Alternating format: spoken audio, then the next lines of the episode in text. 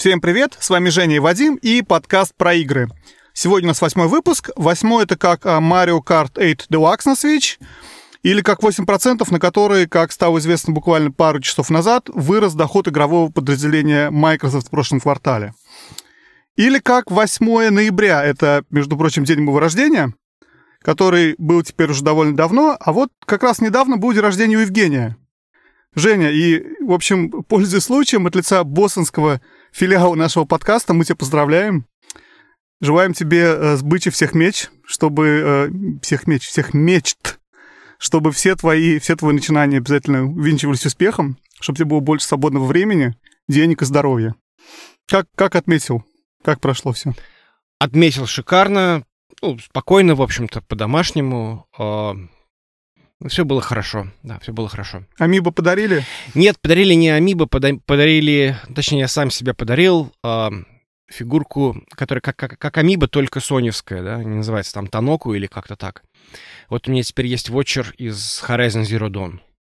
Блин, никогда не знал, что у Sony есть что-то подобное. И вообще, мне кажется, это же известный рынок, там эти Skylanders, блин, я забыл все названия. Ну, в общем, вот эти все Game to Life, Toys to Life игрушки, их, в общем-то, ограниченное количество. Я не знал, что это делает э, Sony. Или она просто не работает, она просто стоит и, и радует глаз? Нет, она, конечно, не работает, она просто стоит. Это просто фигурка, которая эксклюзивна для, э, ну, соответственно, для этой игры.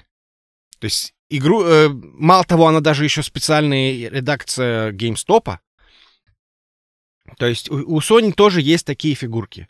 Но они, конечно, без NFC и не, не работают так, как работают Amiibo у э, Nintendo. Но формально к своим эксклюзивам они выпускают специальные такие фигурки. Они очень похожи. Прикольно, здорово. Ну, в общем, давай тогда перейдем к теме нашего подкаста. Тем у нас сегодня две. Одна из них очень большая. А, мы решили, что раз мы в прошлом выпуске такую большую тему взяли, как ретро-игры, мы не должны останавливаться и бить только а, из пушки огромными ядрами. И сегодня мы обсуждаем инди-игры. Огромные, огромные темы, огромный топик, очень э, всеобъемлющий. Но попробуем немножечко сегодня верхушку Асберга эту, эту затронуть, посмотреть, что это такое, повертеть, покрутить. И, а, ну, в общем, давай начнем. И первое, первое, вещь, которая меня на самом деле поражает и удивляет вообще в, в инди-играх, то, что на самом деле нет никакого точного определения, что такое инди-игры, и оно очень разнится. Я вот специально посмотрел в Википедии перед записью, что, что нету одного определения, на котором все согласились бы. И такое впечатление, что инди-игры — это что-то скорее на уровне чувств, что вот, вот если больше этого, то это там AAA игра, а если меньше, то это инди. Но при этом, если там выпускает Sony, то какой бы ни был бюджет игры, то это не инди-игра. Ну, в общем, как-то очень сложно. И, Жень, вот твое мнение, что такое инди-игра? Но я склонен думать, что инди-игра — это скорее экономическая модель, то есть э, изначально как пошло вот это понятие инди, оно же, наверное, пошло не совсем из игр, оно пошло, наверное, скорее из музыки. Это были группы, которые записывались сами, которые записывались на каких-то, ну, точнее, издавались сами, продавались сами э, в рамках того, что они делали ту музыку, которую они хотели, а не, а, а, а не то, что хотели от них крупные лейблы, которые заставляли, условно говоря, там в противовес какую-нибудь там Бритни Спирс петь исключительно какие-то хитовые вещи, а не то, что хотела бы, предположим, она. Ну, я не знаю, я, я совершенно точно из, изобретаю это про Бритни Спирс, но это как пример, да, то есть как противоположность был там. Бритни Спирс был там Death for Cutie, который делал что-то совершенно отличное. То есть то же самое с инди-играми, мне кажется, это прежде всего модель распространения, то есть это какая-то независимость от крупных издателей. То есть, условно говоря, это, это не очередной Call of Duty, это, не, ну, как бы не какой-то конвейер, не то, что очень хорошо продается. Это способ выразить себя, выразить в каком-то в коде, выразить себя в э, дизайне, в каких-то геймплейных механиках. То есть, на мой взгляд, это по большей части экономическая модель. Но на текущий момент, как, впрочем, и с музыкой, с э, в основном инди-группы, инди-рок-группы, инди-поп-группы, они звучат, в принципе, очень похоже. Ну, точнее, есть даже специальные там плейлисты, там, лучший инди, и там все будет звучать, ну, так, очень-очень похоже. Ну, как похоже. Нет, понятное дело, что каждый отличается тем, что у один играет на... У одного есть мандолина, у одной группы, у другой есть там флейта, а третья еще использует, использует половник в качестве музыкального инструмента. Но в целом оно все чем-то друг друга напоминает. То же самое с точки зрения вот ощущений это инди-игры. То есть у них тоже всех есть какие-то общие неуловимые черты. Поэтому в чем-то я с тобой соглашусь. Что думаешь?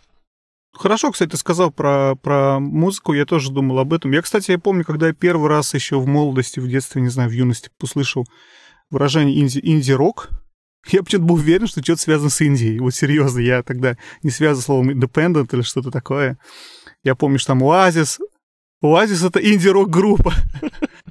Хорошо, что не с индейцами. Да, но я вот как-то серьезно думаю, слушай, они из Индии, что ли, Оазис? Что-то хорошо по-английски поют. В общем, это было, это было такое. Это хорошее очень сравнение, да. И я, кстати, сравнивал тоже, думал вот э, вчера вот над, над, над этим вопросом, пока готовился и решил, что, наверное, еще это хорошая аналогия с э, независимым кино. То есть есть какое-то кино голливудское, какое-то, да, такое блокбастеры большие и маленькие, которые направлены на то, чтобы там в кинотеатре заработать много денег, и есть какое-то кино независимое. Но при этом я для себя точно вижу разницу между э, независимым кино и независимым играми, потому что независимое кино куда больше нацелено на то, чтобы в первую очередь там режиссеру, э, создателю этого да, кино как-то выразить себя, показать себя, какое-то создать произведение искусства, которое пофиг, как его, возможно, оценят критики, не критики, ты себя выражаешь. Инди-игры все-таки они обладают целью определенной, э, так или иначе, заработать какие-то деньги. То есть они чуть более коммерческие, они чуть более, чуть более, не знаю, как сказать, массовые, наверное, потому что они рассчитаны на каких-то там игроков, которых там, которым будет интересно это играть. И что важный момент, мне кажется, они куда более важны для индустрии. Я прошу всех фанатов независимого кинопрощения за то, что я так считаю, но а, то, что я говорю. Но я считаю, что в реальности инди-игры это очень важно для индустрии, а независимое кино не так важно для э, киноиндустрии. Почему я так считаю, сейчас быстро скажу, потому что мне кажется, что инди-игры одна из самых главных их одна из самых главных их плюсов и, главное, их э, важных каких-то вещей это то, что они позволяют индустрии не стоять на месте. Потому что если бы не было бы инди-игры, были бы одни AAA эти блокбастеры, то это было бы один GTA и Call of Duty э, бесконечный, когда игра создается только с расчетом, чтобы продать им как можно большему количеству людей, а не попробовать какие-то новые механики рисковые, не попробовать какие-то новые стили, потому что это все риск, который коммерческой компании не нужен.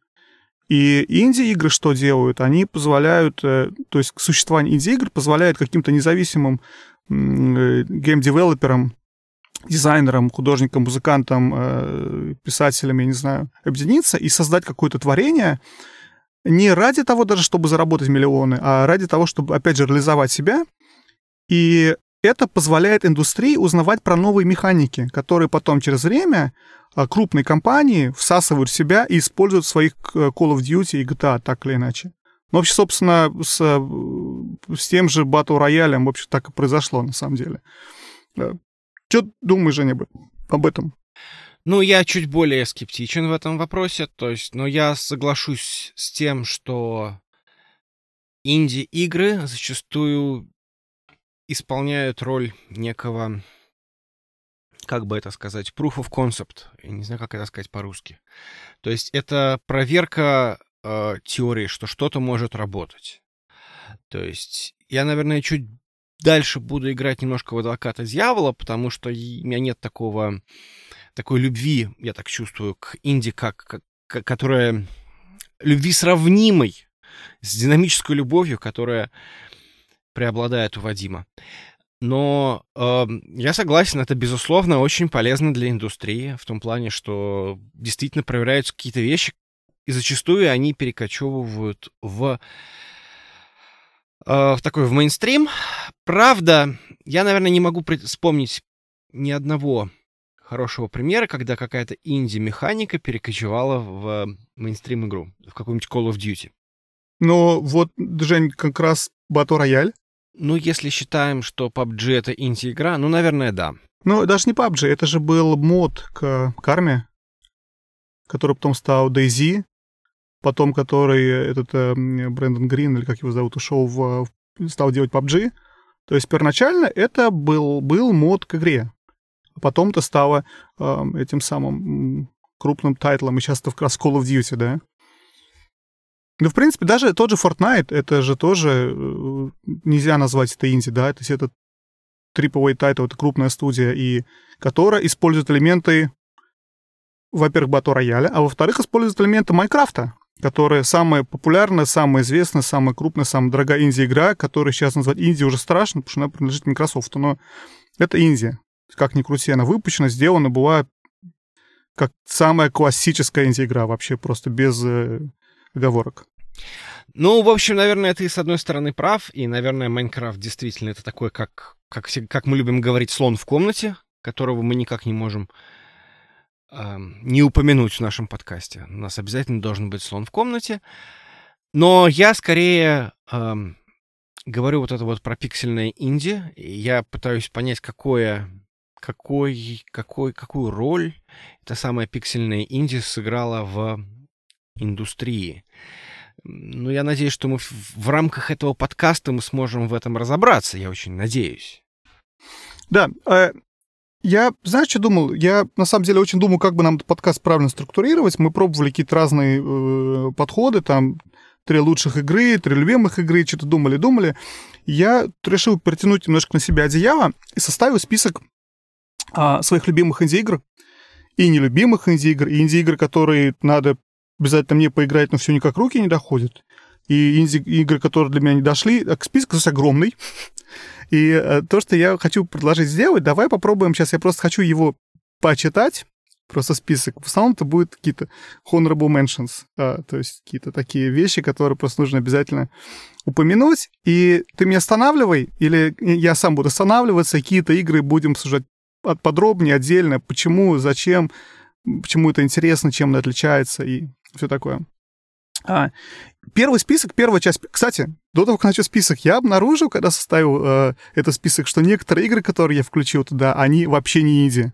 То есть для меня, например, Gravity Rush была такая игра на, э, на Vita, и потом вторая часть выходила на, э, на PS4. И еще, кстати, ремастер выходил первый Gravity Rush на PS4. И она, я был уверен, что инди, потому что она выглядит как инди, чувствуется как инди и такая вся. А оказалось, что нет, она ее сделала Sony, выпустила Sony, и это какой-то самый анти-инди вообще в принципе. То есть это AAA тайтл, согласно определению. Хотя он таким себя не чувствуется, прям очень инди ощущение. Ну ладно. Первая, первая моя часть списка. Очень быстро. Это игры, которые я лично не играл. Какие-то, Жень, ты из них играл.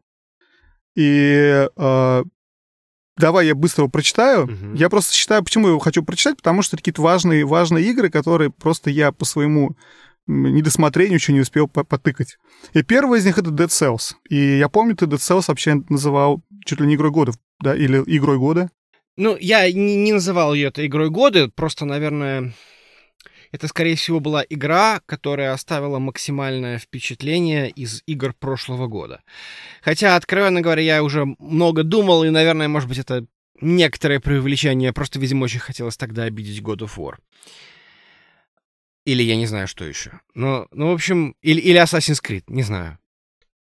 Но, откровенно говоря, да, Dead Cells — отличная игра. Это, безусловно, отличная игра, в которую можно играть по чуть-чуть. Это вот тот самый пример очень класси... пример вот моего классического отношения к инди. Это игра, в которой можно поиграть чуть-чуть. Она замечательная, она веселая, там отличная механика, там отличная, э, там отличная боевка, там есть там веселый гринд, есть невеселый гринд, есть боссы, которых ты там не можешь... Ну, ну в общем, там есть все, там есть прокачка, но при этом я не могу сказать, что я вот готов в нее, или, или когда-либо я в нее залипал там, ну, там, больше там одного вечера. Тогда пойду дальше, если ты не против. Следующая игра у меня в списке это Don, Don, Donut Country. Пончиковая страна. Ты знаешь Donut Country? Не играл? Да, я слышал. Это это там, где нужно... Это нужно было какую-то яму, что ли, делать, и это ям в эту... Да, ты дыркой ходишь и всасываешь все вещи. Не играл? Проехали. Игр много. Я не хочу так okay. подробности обсуждать, те, которые мы не играли. Into the Bridge. Да, нет? Я не играл. Я, и, конечно, про нее просто каждый в прошлом году говорил. Мне что-то как-то вот не зашло. То есть мне не зашло вот, ну, как бы не, не визуально, не, не, не описание геймплея, мне что-то как-то не очень понравилось. Это было похоже на какой-то пазл. Я бы, наверное, в такое бы играл на мобильном телефоне. Было бы оно на мобильном телефоне, я бы, наверное, может быть, в метро бы чуть-чуть иногда бы играл. Но оно как-то что-то более серьезное и такое, а, что-то не очень. The Messenger. Да, это одна из любимых инди-игр. Ты в ней играл в Messenger, да? Вообще, да, только слышал много раз, но ни разу не играл. Ну, расскажи о ней. У меня есть большая любовь к ниндзя с самого детства. И вот там бегает ниндзя. Он очень похож на такого ниндзю, который был в Ninja Gaiden, который был в... Как он? Shadow Knight. Для DOS такая была игра. Такой быстренький, ловкий, ходит там мечом всех там рубит.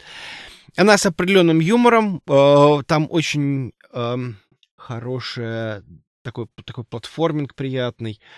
Ну и она, в общем-то, очень сложно сделана в графическом смысле слова, что ты сначала как бы это 8-битная игра, которая превращается в 16-битную игру, и там можно переходить между этими режимами. Первая половина — это классический такой э, сайт-скроллер, потом она превращается в метроидванию. За это многие ее ругают. Я, к сожалению, еще не дошел до этой вот части с метроидванией, хотя очень хочется. Мне очень нравится. То есть это игра, в которую я играю. Также бывает там вечерок, идешь там, проходишь несколько сегментов. Очень приятный платформинг. Это вот, ну вот, да, то есть это вот не та игра, в которой вот я готов потратить там 40 часов, или там, я не знаю, две недели играть в нее не переставая. Но это вот одна из моих, что называется, go-to, если хочется попрыгать в какой-нибудь такой платформер. Ну, ну, насколько я понимаю, Жень, что идея The Messenger — это просто вот как раз возвращение в, в ретро. То есть я помню, что там это переключается между 8 битами и 16 битами, да, это же там все вот это вот. И, ну, графика между 8-битной и 16-битной переключается туда-сюда. И я так понимаю, что вся идея вообще э, The Messenger — это вот это повторить повторить старые игры. Я не помню, где это слышал, или в подкасте я это слышал в каком-то, или в каком-то видеоролике о том, что The Messenger — это такая игра, каким сделали бы Ninja Gaiden, Ninja Gaiden, если бы тогда у разработчиков были все технические возможности, которые они есть сейчас, и понимание игр, и не было ограничений там на количество цветов, на количество оперативной памяти. То есть это вот такая вот супер-пупер игра, которая была бы крутая, если бы сделали в 88 году, грубо говоря. И сейчас у этих ограничений у разработчиков нет, поэтому они сделали. То есть это какой-то вот такой, опять же, возврат в ретро. Я правильно понимаю? Ну, наверное, да. Я не знаю, насколько можно вообще говорить о том, что такое вот, вот ретро, ностальгия. Это игра, которая действительно ощущается как хорошая игра. Это игра, которая ощущается как очень веселая игра, да, из детства, я согласен.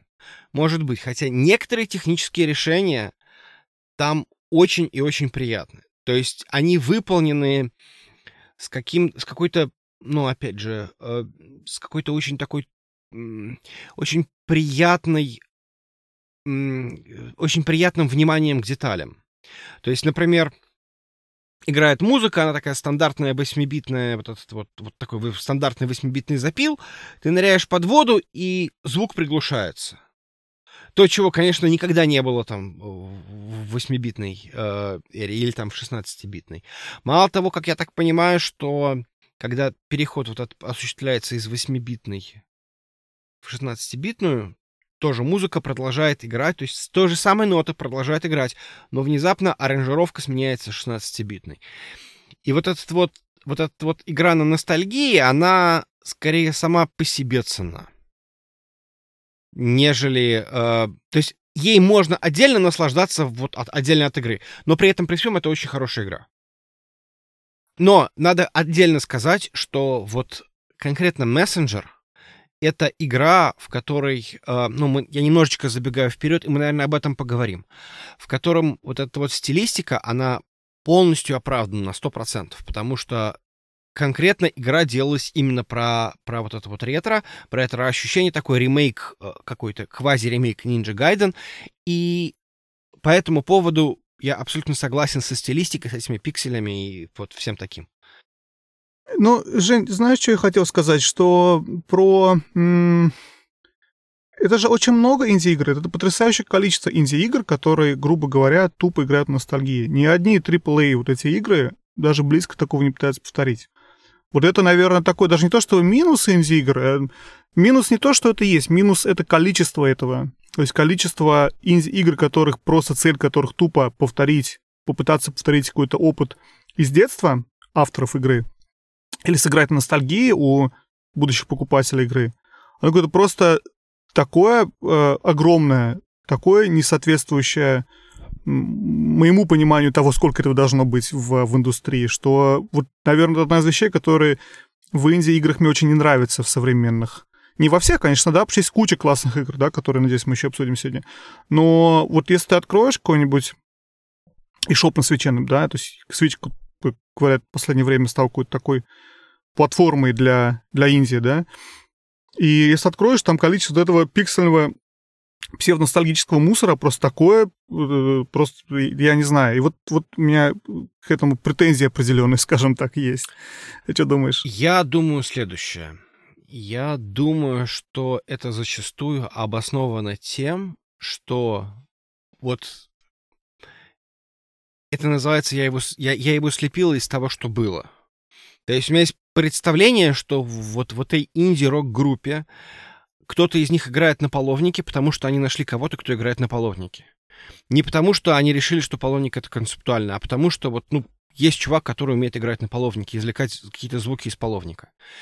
То же самое с а, игрой. Для того, чтобы нарисовать игру, нужно большое количество ресурсов, нужно большое количество денег, нужно большое количество усилий итераций. Это долго. Должен быть либо там какой-то арт-директор, либо какое-то представление о том, что такое художественный стиль. Безусловно, это, это достаточно, ну, как бы тяжело и дорого. А мы говорим про то, что это инди, и это всегда очень большой компромисс в плане ресурсов. И поэтому, ну, во-первых, пиксели, мне кажется, проще научиться рисовать. Ими можно скрыть огрехи кучи всего. Например, э, там, анимации не такие сложные. Это, в принципе, можно самому подправить аккуратненько там в фотошопе. Перерисовывать там услов, условного Hollow Knight гораздо сложнее. Ну, я забегаю немножко вперед. Но все равно, то есть мне кажется, вот это вот пиксели, эти пиксели, они идут исключительно из экономии ресурсов. То есть это скорее вынужденная мера. И я вижу в этом определенный определенную проблему, определенный, как это сказать, э, способ уступить тому, что, ну вот зато мы выпустили, зато у нас там какая-то игровая механика, ну да, стиль у нас вот какой получился. Ну, я, знаю, что думаю, Жень, что, мне кажется, это действительно часто оправдано, и один из плюсов пиксель-арта, я не фанат пиксель-арта, да, я считаю, один из плюсов пиксель-арта это то, что это позволяет тебе Помимо того, что это дергает какие-то ностальгические нотки у многих игроков и сделано числе этого, и, как ты сказал, это действительно тупо, потому что это дешевле, проще можно сделать, а нарисовать классную, крутую 3D-графику э, уровня Red Dead Redemption 2 или Assassin's Creed Odyssey, это э, не могут инди-студии позволить себе, да? А нарисовать что-то между получается не, не всегда хорошо. Не, не у всех есть художники, как в Грис, э, например, да? в том же Hollow Knight или в Child of Light. Но при этом нарисовать пиксели более-менее можно. Но еще один момент, я что хочу, собственно, отметить, что это позволяет также абстрагироваться от, э, от графики и позволяет именно сосредоточиться на, на игровой механике, потому что графика в играх, на самом деле, она довольно условна. Даже если смотришь тот же самый Red Dead Redemption 2 с какой-то там супер-пупер классной вытянутой графикой и всей фигней, ты понимаешь, что это не настоящее, это не кино, это, это пластмассовые э, фигурки двигаются. Тебе надо немного... И здесь там ложь, ты когда приезжаешь к горе, она у тебя раз у нее голова в, в гору провалилась там, или что-то произошло такое. Это условности, с которыми ты должен мириться, и ты их э, понимаешь, и ты знаешь, что они есть, и, в общем-то, никуда от них не деться. В случае с пиксельным... Э, и, и поэтому вот, вот, вот что-то между и тратить особо усилия на создать классную, крутую графику, это не всегда хорошо. И здесь пиксель-арт хорошо работает, потому что он дает тебе понимание того, что вот у тебя персонажи, вот они двигаются, а дальше играй. А уж уровень этой графики, это дело десятое, и супер-пупер ты, грубо говоря, все не сделаешь даже если у тебя есть такая студия, как Rockstar, потому что все равно тебе лошадь будет проваливаться в этот самый, и персонажи будут выглядеть как пластиковые куклы. Как-то так. Есть что добавить ну, на эту тему еще? Как бы есть добавить то, что, в общем-то, не всегда графические решения, которые ты упоминаешь как которые как бы тяготеют к реализму, они являются ультимативными. Пример, например, э, очевидный пример с той же самой Zelda Breath of the Wild, которая очень красиво графически, но это ни разу не реализм. Тот же самый Child of Light. Um, Unravel, Unravel. Кстати, наверное, эти игры отчасти можно отнести к, к такому псевдо-инди, да? То есть это вроде как очень похоже на инди с какими-то новыми интересными механиками, но при этом это как бы крупные студии, э, точнее, более, может быть, мелкие студии, но на базе мощь, мощностей э, крупных издателей что-то делают. У меня есть определенная любовь к Assassin's Creed Chronicles, тоже, в общем-то, вполне себе инди, которая, которая вышла под маркой Assassin's Creed. И, в общем-то, да. Э, не всегда графический стиль вот именно такой вот фотореализм или такой, ну, я не знаю, графический реализм доминирует. Но в случае с Инди, мне кажется, опять же, я, я считаю, что зачастую это именно способ сэкономить. Потому что, в принципе, какой-то простой пиксельный спрайт даже я в состоянии нарисовать, хотя я вообще не художник ни разу. Интересно, что затронул, на самом деле, тему Зельды Breath of the Wild, потому что эта игра, я, я много супруга своей общался на тему этой игры, которая эту игру очень-очень любит. И интересно, что я пытался... Она ей так понравилась, я пытался ей что-то подсунуть другое после этого. Я говорю, вот смотри, Скарим. Она пытается играть Скарим и говорит, ну это уже графика же убогая. Не потому что что-то, а потому что они пытаются сделать реализм, в отличие от Зельды. А реализм они сделать не могут. Но она так относится ко всем играм вот этим вот, а, включая тот же Horizon Zero Dawn, там, я не знаю, или эм, Assassin's Creed, потому что они все выглядят нереально, они, вот, что она говорит, они выглядят как пластиковые фигуры, поэтому нехер пытаться. Вот Зельда выглядит хорошо, Pixel Art выглядит хорошо, Assassin выглядит плохо, потому что он не может достигнуть того, чего он пытается достигнуть. А Зельда может, потому что она пытается быть нарисованной игрой, она выглядит нарисованная игра. И вот, вот я отчасти иногда разделяю вот это мнение, э, хоть я и люблю красивую графику в играх, и вот для меня поэтому пиксель-арт иногда оправдан. Но э, возвращаясь к вопросу ностальгии, количество э, гейм-девелоперов, студий, которые пытаются играть на ностальгии, не обязательно пиксель-артом, а вот вообще попытка воссоздать вот эти игры, типа, того же мессенджера или а, как называется игра? Вторая Knight, Knight, забыл, блин. Shovel Knight. Shovel Knight, да, совершенно верно. Да, то есть вот, вот эти вот, они, конечно, здорово, но огромный их объем. Ну, продолжим дальше, ты не против? Да, конечно, продолжаем. Следующая игра у меня в списке, опять же, которую я не играл, очень хочу, это Dusk. Ты знаешь Dusk? Да, я в него даже играл, кажется, да. Dusk. Dusk, да. Или Dust. Это, это где м- такой э- зайчик бегает, что ли, э- с мечом. Нет, нет, ты, по-моему, Dust путаешь сейчас. Я говорю про Dusk, это, короче, такой клон Дума, на самом деле, тоже вышедший в прошлом годе. А, понял, да. Тоже да. супер популярный. Да, понял. И на самом деле то же самое, что и Messenger. То Messenger делает отсылку к эре э, консолей 8-битных, 16-битных. Dusk делает э, отсылку к первым 3D-играм на PC. Все они пытаются вот этот высосать ностальгическое ощущение. А следующая игра тоже прошлогодняя, мы с тобой ее упоминали, это Return of the Obra Dinn от создателя Papers, Please э, Лукаса Попа. Э, не играл, видеоролики, хочу попробовать. Что думаешь про нее? Есть что сказать? Ну, негде пробовать, к сожалению. Я что-то пока не очень понимаю, где я могу в нее поиграть. Выйдет на Switch, посмотрим.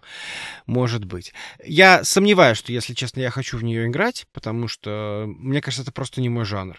Ну и графически тоже как-то очень спорно все. Очень спорно все графически. Хотя я верю, что... Вообще, его игры мне не нравятся. То есть, не поймите меня неправильно, мне очень не нравится его визуальный стиль какой-то он всегда какой-то очень депрессивный, какой-то очень примитивный. И мне что-то не заходит. То есть вот я просто смотрю на картинку и такой, я не хочу в это играть. И с Абрадин тоже самая, та же самая ситуация. Что там дальше? Следующая игра у меня в списке это Грис, которую я не знаю, по какой-то определенной причине я даже, наверное, не очень хочу пробовать.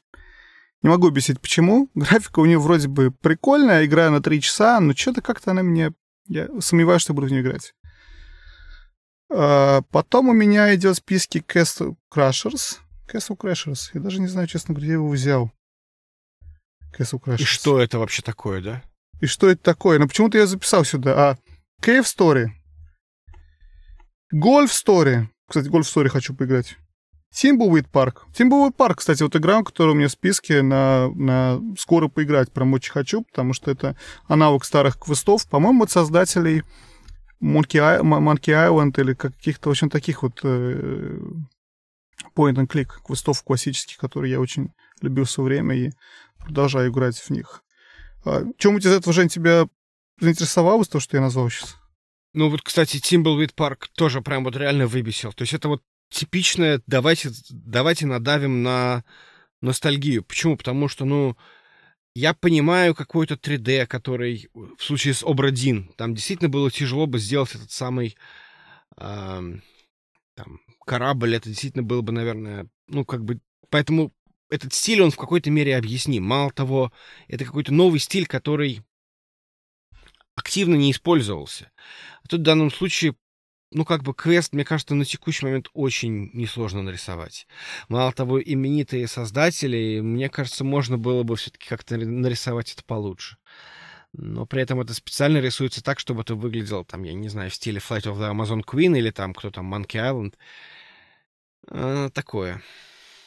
Ну, то, что я, собственно, говорю, что вот эта вот проблема, проблема, для меня проблема инди-игр современных, что все пытаются паразитировать на ностальгии. Ну, в общем, идем дальше. Ну, не все, окей, не все, многие.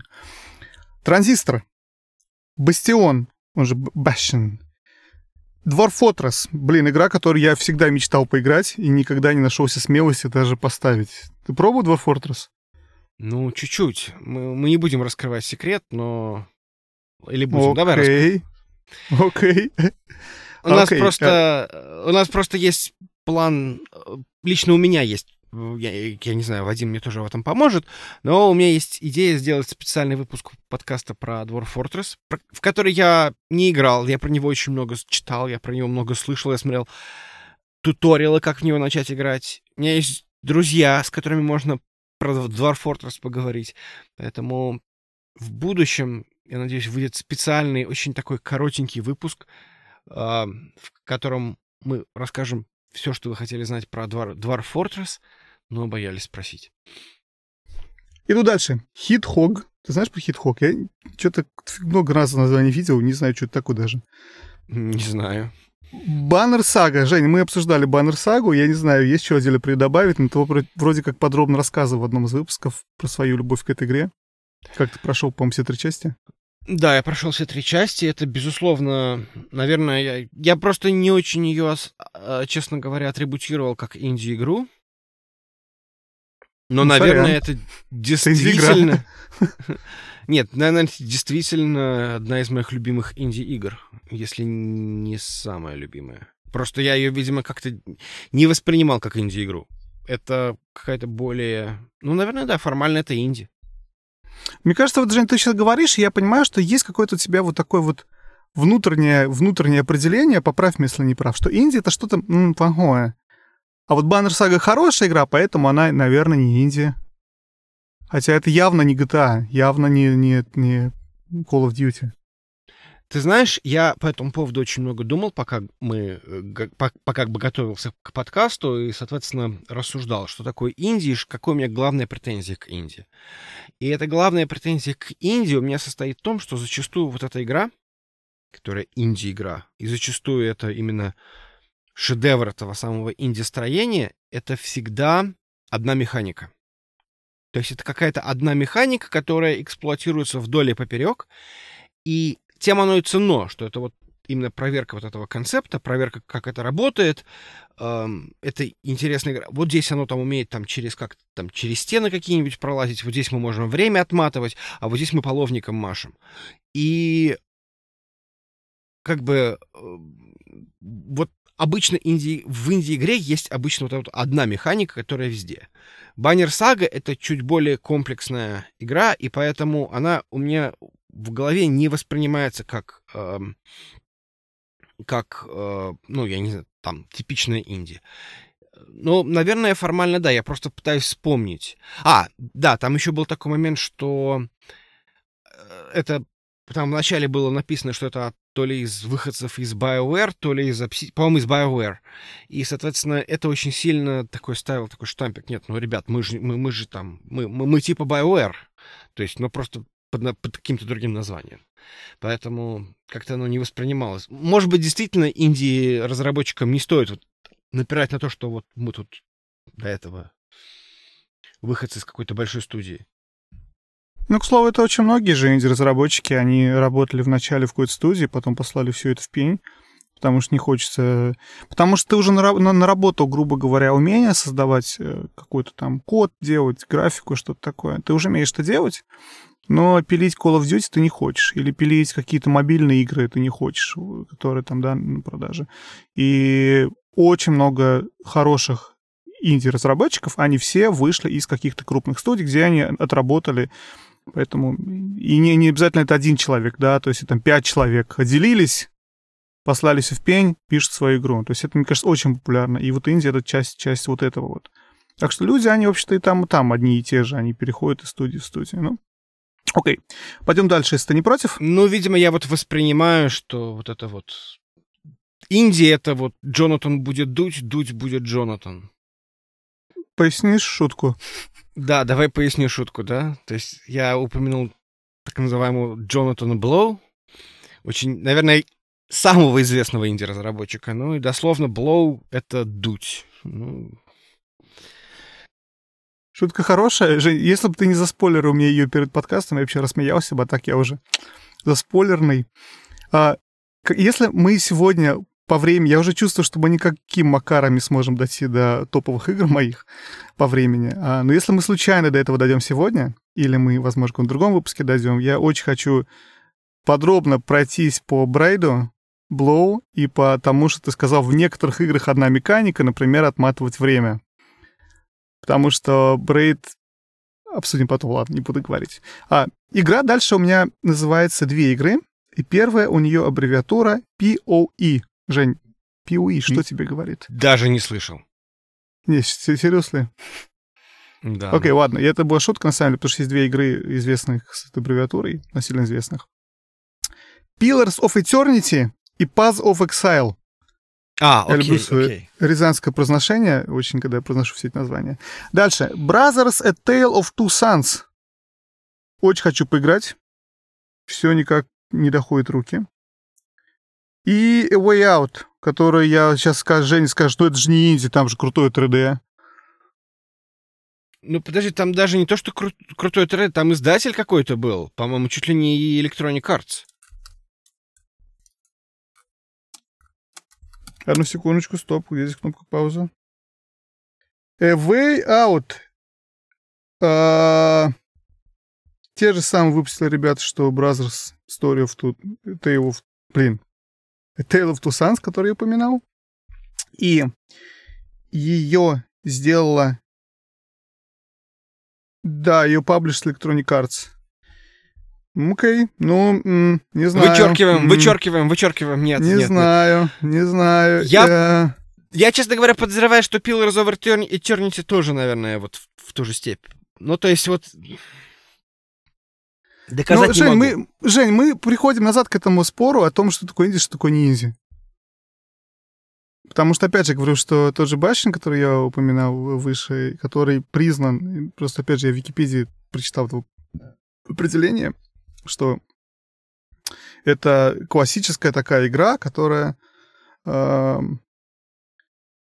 сейчас я читаю. И, и, EA Originals Program называется это. Короче, грубо говоря, это берут EA каких-то инди-разработчиков, выпускают их игры. Я не думаю, что это делают игру ниндзя. Game, GamingBall.com пишет Way Out is an indie game being published under Electronic Arts и Originals Program. Короче, инди-игра, сорян. Не знаю, у меня есть... Я внезапно понял э, второе некоторое... Второе определение... Ну, не то что определение, а такой критерий инди-игры. Это то, что я не могу найти в геймстопе на полках. Вот Pillars ну, это, да, это, это действительно, Жень, сори, перебиваю, действительно определение, потому что инди-игра — это игра, которая... Ну, кстати, не обязательно, да, потому что куча инди-игр можешь все-таки купить на тот же Switch. Binding of Isaac. Классическая ну, хорошо. инди-игра. Хорошо, вот исключая Switch. Вот ты да, исключая Switch. Но история вообще инди как появились? Потому что тебе раньше надо было, чтобы у тебя был паблишер, чтобы игру, игру выпустить. И сам ты не мог прийти и сказать, вот я вот хочу, чтобы диск как GameStop появился. Тебе приходилось это делать. Инди появились тогда, когда появилось... Во-первых, это комп... на компьютере всегда было, более-менее просто было. Но самое главное, это пошло, когда Xbox начал делать э, вот этот вот э, Xbox, не помню, как называется, Live Games. Live Arcade.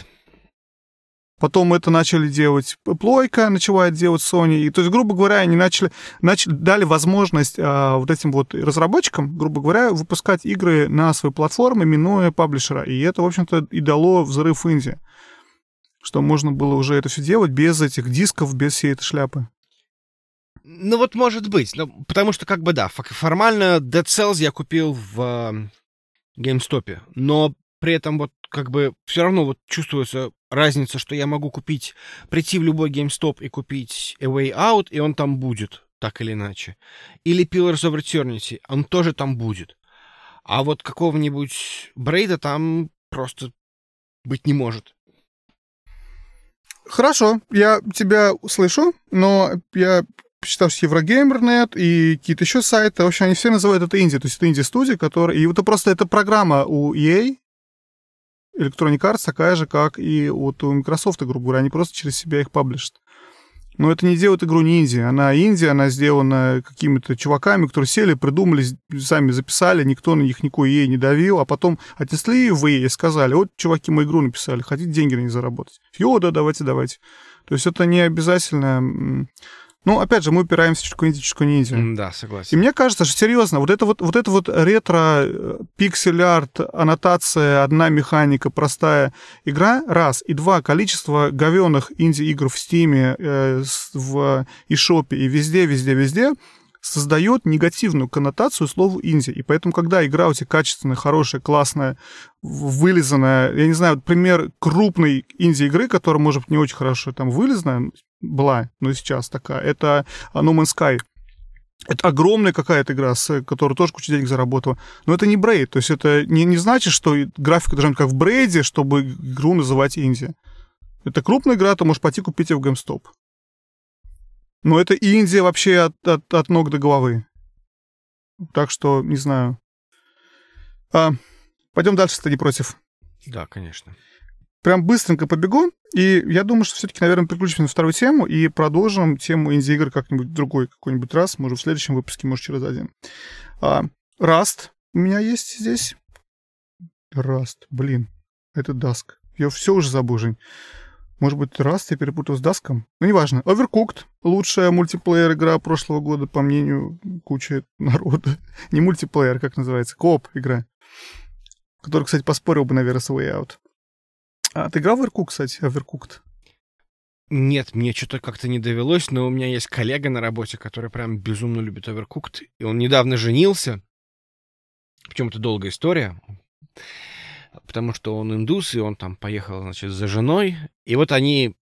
Причем это как бы была организованная свадьба. Я не знаю, почему я это рассказываю, но это важно.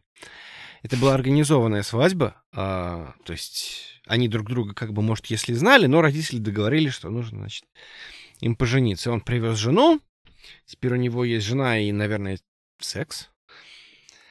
И, но все равно как-то выстраивать отношения, и вот они выстраивают отношения тем, что играют в Overcooked. Шикарный рассказ про, про, про э, секс и, и, и индусского коллегу Евгения. Это очень, очень интересно. Uh, окей, если ты не против, жить, пойдем дальше. Uh, Darkest Dungeon. This War is Mine. What Remains of Edith, Edith, Edith Finch. Я, я пишу... Я на самом деле очень не люблю, когда в русскоязычных изданиях, история, маленькое лирическое отступление, а, русские какие-нибудь обзорщики пытаются правильно произнести там Castle Crushers and Darkest Dungeon. И мне кажется, переключение между английским и русским меня как все подбешивает, поэтому я название обычно произношу вот прям вот Her Story, понимаешь? Да. Faster than Light. Мне намного комфортнее, кажется, так правильно, но надеюсь, что никого это сильно не бесит. Да, так, так правильно, я с тобой согласен. Ну, как вы знаете, в Braid... Braid. And Braid. Jonathan Blow. Джонатан Блоу. Будет дуть. Джонатан будет дуть. Жень, играл в Faster Than Light? Или слышал про нее? Нет, нет. Я молчу, если не знаю. Прям молчу-молчу. Окей, окей. Oxenfree. Night in the Woods. Kentucky Road Zero. Блин, очень хочу на этот звук поиграть, на самом деле, на этом, на свече. Тоже у меня в, прям в топ-3-5 игр, которые собираюсь купить в ближайшее время. Которые долго собираюсь купить, но все никак не куплю. А также Cuphead. И я добавил в самый последний момент игру, которая называется Reigns, с этого, с, э, с, э, с телефонов, потому что она Индия, она супер популярна, где там вот это вот как в Тиндере мотаешь налево-направо. Э, вот. Чем-нибудь этого есть тебе добавить, Жень? Да, но у меня есть две игры, которые... Одну игру, которую я очень хочу купить. Эм, дело в том, что очень сложная ситуация. Я очень люблю серию Assassin's Creed Chronicles. И, ну, ну, вообще, одно вот этот вот пример того, что пришло из Индии, потому что первая игра в этом как бы стиле была, называлась Марков Ninja. И опять Ninja, я очень хочу ее купить, она недавно вышла на Switch. Ну, как недавно, уже, наверное, месяцев 9 назад. Но я все как-то как до нее не доберусь, и она еще как-то вот она стоит психологически больше, чем надо. То есть она стоит, по-моему, что-то долларов 20, и я такой, ну я вот в жи... я вот сейчас же не буду в нее играть, и поэтому мне как бы сейчас не надо. При том, что мессенджер я колебался купить там, я не знаю, там полчаса купить, не купить, и в итоге купил. А вот что-то Mark of the Ninja как-то как как что-то не получается, но при этом я ее себе вот, значит, храню. Ну и абсолютный хит моей инди-коллекции — это игра, которая называется Dark Room. Мы ее уже упоминали. Стой, стой, стой, стой, стой, Жень, Жень, Жень, давай. Я предлагаю в очередь сделать, потому что я сейчас обсуждал список игр, которые я не играл. Dark Room я играл, и она у меня есть в списке любимых игр. Если ты не против, давай мы сейчас прям ее отложим на время. Давай. И потом давай. к ней вернемся, когда мы дойдем до, до действительно вот каких-то таких игр, если ты не против. Хорошо. Ты слышал про Марков Нинджа? Нет. Посмотри... Э, по-моему, нет. Посмотри, она очень крутая. Она очень крутая. Это такой okay. логический пазл-платформер, когда тебе нужно э, пройти, э, ну, как-то двигаться по, по уровню, но смысл в том, что ты ниндзя, и, соответственно, ты маскируешься, то есть тебя там не видно, там есть какие-то укрытия, в которых ты можешь прятаться, то есть это такой стелс-платформер, то есть если ты себе представляешь, как играть в стелс-игру, то это вот то же самое, только в каком-то двухмерном э, варианте. Идея очень клевая. И на этом построена чисто теоретически вся серия Assassin's Creed Chronicles, когда ассасин тоже, он как бы прячется. Эм, и, в принципе, ну, мне бы очень хотелось вот в это играть на свече, но, к сожалению, Assassin's Creed Chronicles нету. Есть The Mark of Ninja. Мало того, наверное, оригинал лучше, чем... Хотя, не знаю. Ну так что, переходим дальше к любимым играм. У меня... Нет, у меня дальше еще один список. Это сейчас у нас с тобой список, который я не играл. А, а теперь у меня список, который я играл, которые мне не зашли, Жень. У меня тут, знаешь, списки-то огромные, я тебе говорю. И первая это игра, которую мы чуть часто упоминаем, и которая, мне кажется, мной согласен, в плане не зашла. Это Hollow Knight. Супер популярная игра с кучей фанатов. Вообще, я много раз ее видел в топ-10 там вообще Эва. Не, ну, как-то вот мы с Женей с тобой обсуждали, да, в, ну, прошлом выпуске или позапрошлом, что как-то не успела, как мы с тобой сказали, не успела заинтересовать перед тем, как стало сложной. Успела победить до того, как успела заинтересовать. Наверное, так, да. Следующий список, э, следующий програ... э, по программу, что несу. Следующая игра у меня в списке Террария. Не знаю, я так любил Майнкрафт всегда, и потом вышла Террария, думаю, о, классно, и, и э, пробовал много раз на разных платформах, вообще никак. Rocket League. Ты играл в Rocket League? Нет, я не играл в Rocket League, к сожалению. Я на нее очень сильно смотрю, но у нее проблема, как у любого мультиплеера. То есть это не то, куда бы я хотел очень сильно нырять. Ну и вообще, как бы, идея так себе, мне кажется. Ну, точнее, не то, что она, видимо, очень прикольная, но мне что-то как-то не зашла. Я не очень люблю футбол. Футбол на машинках выглядит очень странно. Окей. N++. Игры серии Amnesia, Амнезия, Dark Descent, что там было, какая-то, что-то, блин, какая-то машина. Все, я что-то пробовал их играть, но что-то как-то не очень мне зашли. Оли-Оли, Rogue Legacy, Child of Light, кстати, мне не зашла, не буду скрывать, потому что я что-то пробую, как-то она мне... Графика супер, то есть вообще восторг, но что-то как-то она вот... Не знаю. Ты, ты играл в Child of Light? Да, я играл в Child of Light. И... Точнее, нет, я сам не очень играл в Child of Light. У меня дочка играет в Child of Light, а я вот, э, держу второй геймпад и, и управляю вот этим вот, там, как мне там, светлячок этот, который вот летает. Вот я управляю этим светлячком, а она играет, она играет, а, ну, как бы героиней. В ней все хорошо, но она, мне кажется, очень простая какая-то. И... Ну, в общем, наверное, ее можно было бы пробежать. Но конкретно у меня дочка как-то устает быстро. Один я не хочу пробегать, но графически, да, действительно очень здорово. Очень здорово. Очень, очень красивая игра. Но, опять же, это Ubisoft. Какой же это... Какой же это... Этот... Инди. Ладно, не будем возвращаться к этому. Хорошо, Child of Light, в принципе, так, на троечку. Uh, Thomas was alone. Inside. Я записал список игр, которые мне не очень зашли, в отличие от Limbo. Uh, очень, на самом деле, люблю Limbo. А Inside как-то графика тоже очень классная, что-то как-то я ее не смог окончить. Ну, кстати, я сомневаюсь, зря, возможно, сюда ее записал, в не зашли. Ну, ладно, фиг с ним. Ori.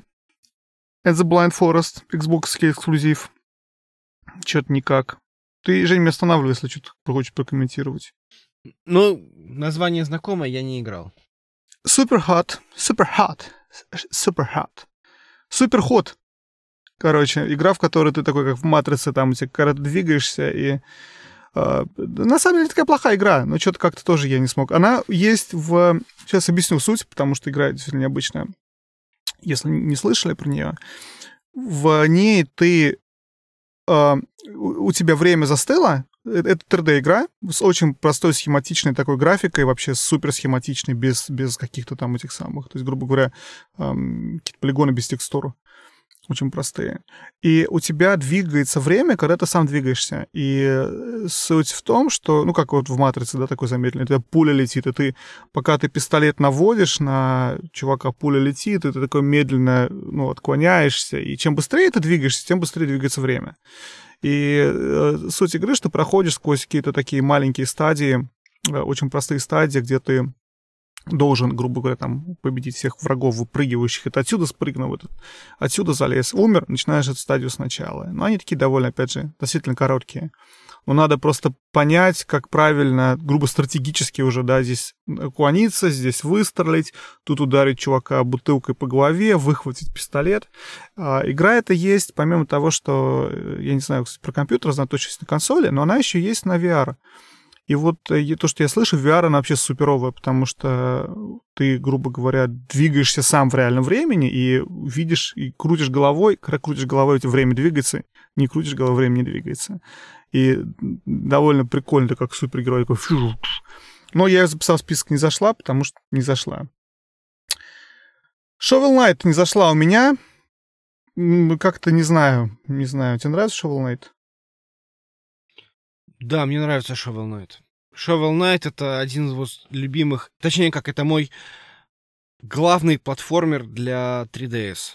То есть вот я когда иногда хочется, когда просто понажимать кнопочки, попрыгать там по платформам, такой умеренный челлендж, ну, может быть, не очень умеренный, но такая челленджинг такой плат, плат, платформер, то, в принципе, вот Shovel Knight — это мой главный выбор. Я его очень так неспешно ковыряю, но вот там очень прикольные боссы, там очень прикольные э, моменты. Ну, в принципе, мне нравится Shovel Knight. Но при этом ты не любишь шутиные истории, ты говорил. Не знаю, ну, я не знаю, почему ты их сравниваешь каким-то образом. Я понимаю, что а там... потому что здесь у тебя, здесь у тебя он прыгает на этой лопате, а там у тебя Скрудж прыгает на палке, и это очень э, подобной, по -по похожей механики, как по мне. Ну, есть что-то, и там, конечно, да, на, на лопате прыгать это в основном то, что... Ну, основная механика в большинстве случаев это именно попрыгать на лопате, вот это вот пога, что называется. А, но, не знаю, мне как-то... Мне как-то Shovel Knight почему-то нравится больше в этом плане. Не знаю. Иду дальше. Абзу, Dragonfinsu, Broken Age, Sound Shapes. Называю все игры, которые я что-то как-то... Э, не знаю. Где ты их всех берешь? Блин, я беру их везде. Ну, э, во-первых, очень много давали, давали, давали Sony, и, в общем, Microsoft много дают по подписке. Ну, вот окей, я... По... Точно с подписки было. Вот Суперход, да, я помню. Ну, окей. Broken Age давали по подписке Sony. Я в Навите в нее играл. Игра, кстати, которую на Kickstarter собирали кучу денег, и на ней озвучивает ее Элайджа Уотт, если память не изменяет. Который, кстати, в последнее время очень пытается в игровой индустрии тоже там что-то делать, какие-то выпускать продукты свои. Квест, вроде бы все должно было быть хорошо, вроде хорошо все сделано, тоже игра получил кучу всяких наград и хороших отзывов, но не справился с Broken Age. Sound Shapes — это прыгающие нотки какие-то, Never Alone, э, очень классная тема. Never Alone, вот эта девочка там какая-то аляскинского племени бежит зимой, красивая графическая, очень такая у нее составляющая, но что-то как-то игра мне не зашла. Э, плюс, кстати, Never Alone, то, что они пытаются э, рассказать какую-то историю, связанную с этими какими-то лясинскими племенами, и, грубо говоря, добавляют в игру элемент обучения, и они об этом рассказывают где-то там в предисловии, или где-то там, не знаю, дополнительных материалах я читал или смотрел, что один из плюсов игры — это вот то, что они пытаются еще и рассказать про это племя и рассказать, как, как это жизнь в, на Аляске, и, и про их культуру, и про традиции. Но при этом это платформер. То есть ты бегаешь, прыгаешь, но типа, параллельно еще ты открываешь и знакомишься с культурной составляющей. А ты помнишь, там недавно была какая-то игра, на свече причем. Ну, она, наверное, и в Стиме есть тоже. Где там ходил человек-лось, и это... Это человек-лось, это было что-то по мотивам коми-пермяцких, э, коми-пермяцкого эпоса. Ну, какой-то, соответственно, наш соотечественник это писал. Она до сих пор есть, стоит какие-то копейки, там, типа 6 долларов. Но там вот реально ходит человек-лось. Нет, я не, не слышал об этом. Вспомнил, называется Музмен. Ну, okay. прям вот дословно. Посмотри, как бы это может, может быть зайдет. Но единственное, там, как всегда, такой депресняк. Потому что вот эта вот девочка, девочка про девочка, э, которая с Олески, она там классно выглядит. А вот Музман выглядит, как будто там детей пугать. Мне вот, что, кстати, очень часто не нравится в в Индии они пытаются вот на все эти платформеры зачастую нацепить какую-то очень серьезную мину. И вот почему мне нравится Shovel Там все это так просто, простенько. И мессенджер тоже, там все простенько. То такая самая ирония. А вот когда начинается, что вот, а вот давайте мы сейчас там расскажем про депрессию, а давайте мы расскажем про а, про страшную историю, там, я не знаю, как кого-нибудь. И вот Давайте, давайте нарисуем игру в стиле ежика в тумане. Ты помнишь ежика в тумане в детстве? Конечно. Это же страшно было. Это было Конечно. страшно. И до сих пор страшно. До сих пор немножко тогда. Не, Жень, до сих пор страшно. Я обсуждал не так давно с супругой, что мне до сих пор страшно проходить мимо э, этих самых, э, как их зовут, м, турникетов в метро, потому что в детстве, ну, погоди, видел, как волку заяц прищемил, волку заяц, ну, что несу, волку хвост прищемило. Мне все еще страшно, вдруг прищемят. Вот, вот как меня напугали в детстве, вот так я и живу. Вот это страшно. А ежик в тумане не так страшно. Ну, ладно, давай, наверное, продолжим. А, ну, э, Кстати, полностью согласен. Я, по-моему, даже говорил, кстати, как-то в одном из выпусков на эту тему про Селест, что мне тоже подбешивает, что пытаясь привлечь к игре больше интереса, в игре добавляется вещь, совершенно не имеющая отношения к, к геймплею, наверное, как-то так. Или какая-то очень натянутая вещь. То есть, в принципе, вот как... Мне, мне нравится, опять же, в в той же то, как, как сделана вот эта часть про, про ее мысли, депрессии, зачем она бежит. Довольно сделано неплохо. Но все равно порой ты видишь, что это как-то наклеено сверху для привлечения дополнительного внимания или что-то такого. Один из таких примеров, я, кстати, вообще не включил грудь никуда, я в нее не играл и не собираюсь. Она, я не помню, как она называется, если честно, но, может, ты знаешь, о чем я говорю. Там ты играешь за слепую девочку, у которой потерялся котенок, и она пошла его искать. И ты там ничего не видишь, и, грубо говоря, как-то там пытаешься по белому или черному экрану, я уж не знаю это подробностей. Они вообще на пойти? графике сэкономили. То есть да, это даже уже новый способ экономить на графике. да? Не-не-не-не, там интересуется. Есть игра, кстати, которую я включил в список своих любимых, между прочим. Это Unfinished Swan, которая очень похожая, но вышла, по-моему, до вот этой, о которой я говорю. Но в ней нету вот этой вот... э, Там, там идея в Unfinished Swan в том, что ты начинаешь в белой абсолютно картинке, и у тебя есть э, невидимый тебе в момент, да, начала баллон, не баллон краски, а ну, как шарик с краской. Ты его можешь кинуть, и тот кусок, куда ты выкинул, у тебя прорисуется. И довольно прикольный такой графический стиль и интересная задумка, что ты идешь вот в этом вот мире, в котором ты ничего не видишь, и ты сам себе путь прорисовываешь. Это 3D такой, э, 3D игра классическая, вид из глаз. Вот, э, хорошо сделано. Когда взяли ту же самую идею и добавили слепую девочку и потерянного котенка, чтобы сделать этот вот э, тир- тир-джеркин, как называется по-английски, выдавливание слез, а, м, бесит серьезно, потому что это, ну, зачем? Это очень дешевый какой-то прием привлечения внимания, как-то мне это... а. Мгм. Я, в общем, да, потому что ты говоришь. Дальше. Valiant Hearts у меня. Valiant Hearts. А, короче, какие-то сердца Валяна. Это про Первую мировую войну игра. Тоже они пытались там что-то намудрить, навертеть, показать истории Первой мировой войны. Не зашло. Towerfall, Southern Spikes, э, Resogun и ВВВВВВВ. Все, это как-то мне не зашло. Все пытался играть. И на этой радостной ноте я заканчиваю список игр, которые не люблю. И дальше у нас есть несколько вариантов, Жень. Учитывая то, что мы пишемся уже какое-то время, а количество игр еще, еще больше даже, чем мы успели посмотреть, мы можем или продолжить это обсуждать и обсудить еще несколько игр каких-то, тот же, например, Dark Room, или мы можем а, перейти к второй теме, или мы можем всю эту тему до конца подкаста фигачить и, в общем, на одной теме остановиться. Что думаешь? Давай остановимся на одной теме. Окей. Тогда, если ты не против, я, наверное, не знаю даже, как это правильно, правильно быть здесь.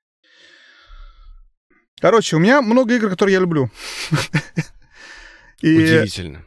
да, я сейчас буду по ним проходить довольно быстренько, но я очень не хочу настолько сильно перетягивать на себя одеяло. И, Жень, я хочу, чтобы ты рассказал про игры, которые любишь ты. Хотя бы одну из них прям вот.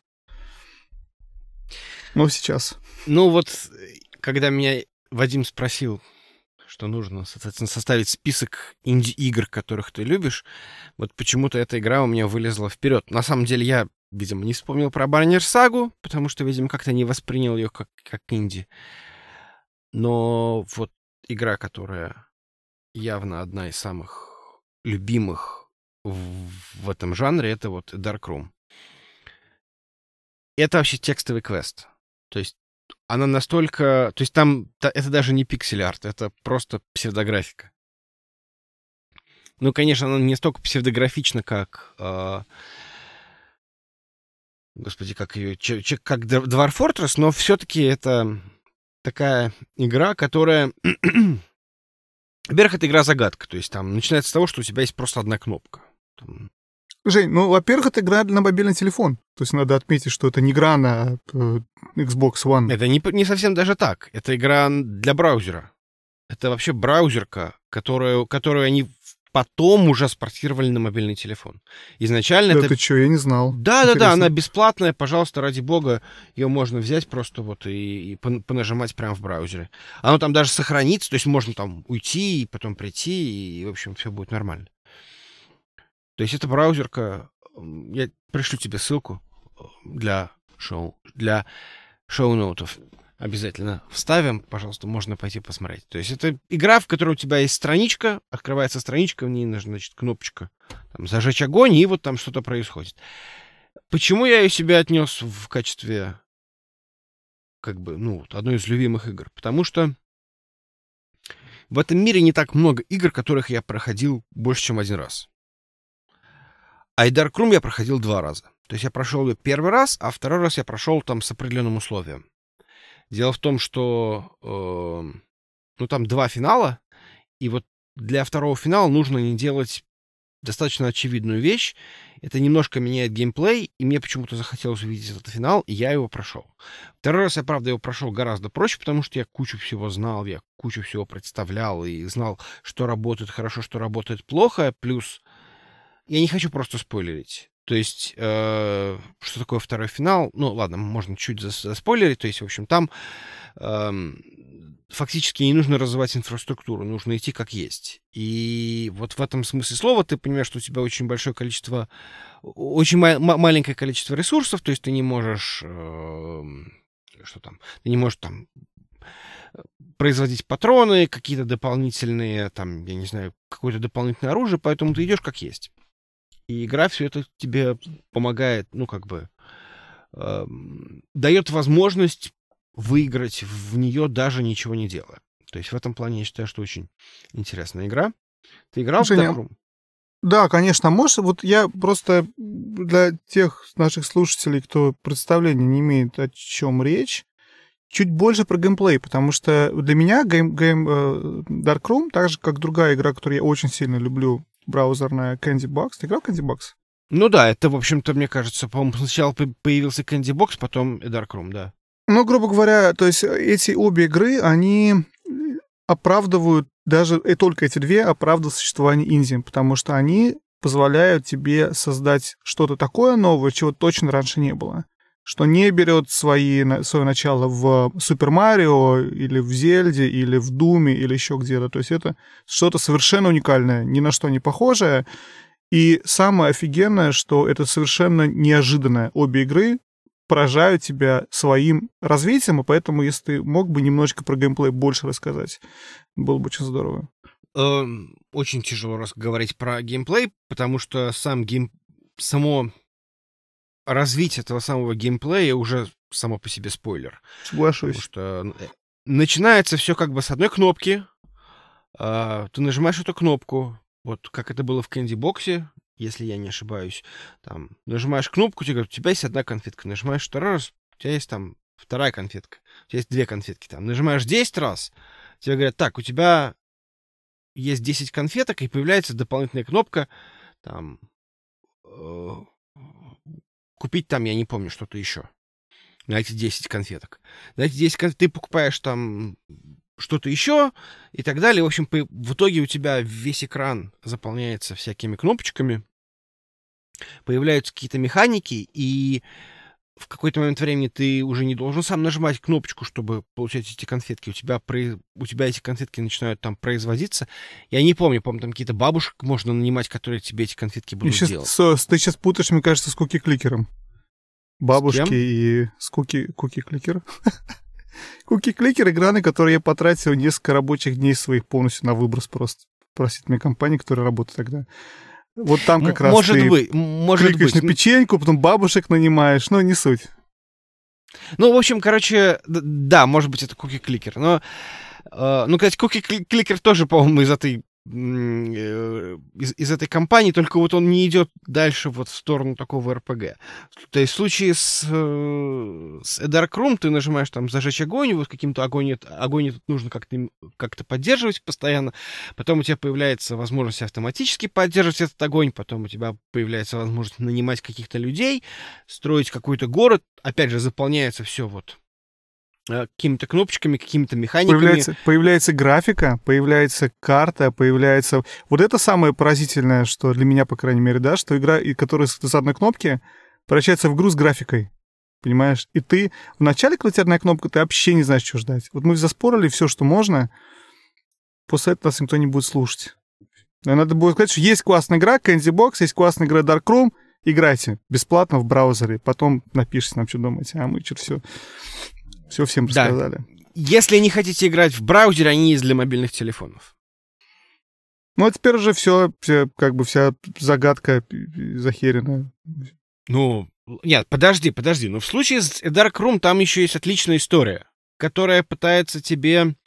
Ну, то есть, как бы тебе сразу ставится загадка, да, то есть ты там... Ну, я, я не могу много заспойлерить, потому что это произойдет в первые, там, 10 секунд вашей игры. То есть вы нажимаете несколько раз, там, зажечь огонь, в итоге в комнату заваливается человек, который там... Непонятно, что это за человек, что происходит, там, девушка, и, в общем-то, как бы, что это за девушка, почему она тут, как бы, что с ней происходит, в общем-то.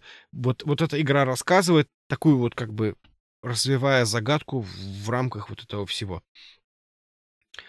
И в этом плане интересно. Кстати, надо сказать, что Эдаркром есть на русском языке. Там просто нужно читать текст, и это важно. То есть, если английский проблема, то, в общем-то, никаких преград нету. А если ты не против, я пойду дальше по списку игр. Да, давай. У меня, я решил начать тут с конца, на самом деле все в перемешку, но игры, которые хоть как-то связаны, и раз мы начали про игры для браузеров мобильных телефонов, у меня еще одна игра для мобильных телефонов. Это Lifeline, которая на самом деле пересекается с игрой, которую ты называл э, в одном из выпусков про мобильные игры. Это было Bury Me My Love, по-моему, да, называется она? Да, да.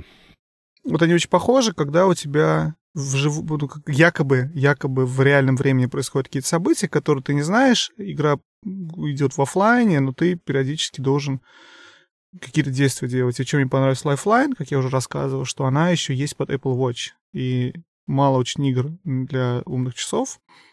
И это очень хорошая реализация игры для умных часы, когда тебе раз три раза в день приходит какое-то сообщение, грубо говоря, якобы, да, от игры, ты должен там, как будто чувак тебя вызывает и говорит, слушай, слушай, тут надо мне помочь, я тут застрял, куда мне налево, направо пойти такое дело. Ты там говоришь, иди налево.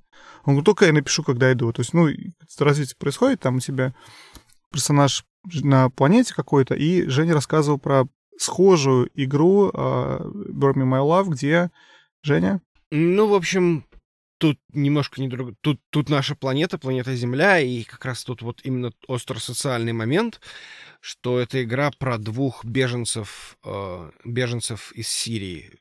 Жена, которая пытается убежать из Сирии, ну, в смысле, как-то эмигрировать и муж, который остался, и вот ты играешь за этого мужа и общаешься с женой, советуешь, говорит, идти направо, идти налево. И вот это как раз пример того, когда действительно какая-то сложная история э, действительно рассказывается при помощи игры это не платформер, в котором прыгаешь, платформер про депрессию. Это именно что вот какое-то такое текстовое повествование, где действительно ты сопереживаешь, и ты понимаешь, что, куда и как. Вот в случае с каким-нибудь там, я не знаю, гриз, тебе приходится притянуть в голову, почему ты там прыгаешь, и, или там... Казалось бы, у тебя тут депрессия, почему ты тут скачешь козлом? Но нет. Здесь никаких половников. Я жду, когда мы дойдем до Селеста, и, и я обсужу депрессию и прыжки. ну, сори, продолжай. Эм, ну, как бы, а что там с, э, с сюжетом в, в Lifeline? Там, там, там ты начинаешь ли ты эмоционально чувствовать этого самого человека? Ты знаешь, ты начинаешь чувствовать эмоционально, когда все плохо становится. Когда ты попадаешь в какую-то неприятную ситуацию, и ты понимаешь, что ты попадаешь в нее, он попадает.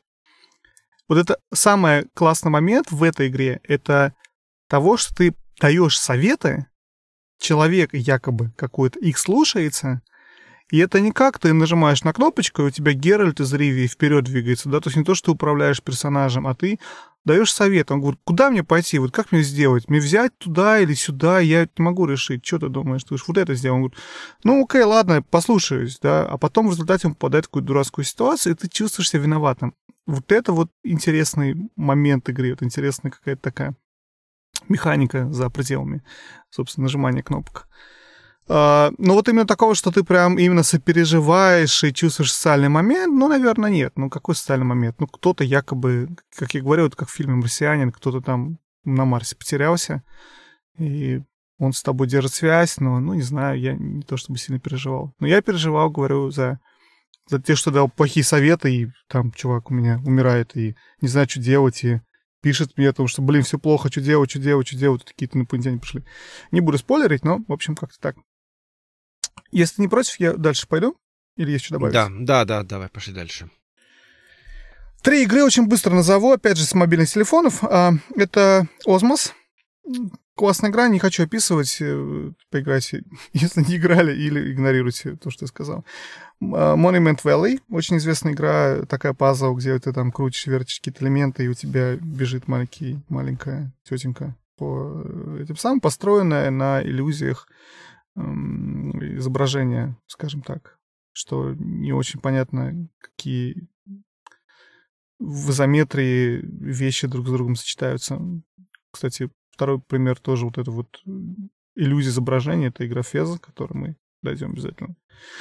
А, и Fight Control — это классный пример мобильной стратегии, на самом деле. Ну, моб... не мобильной стратегии.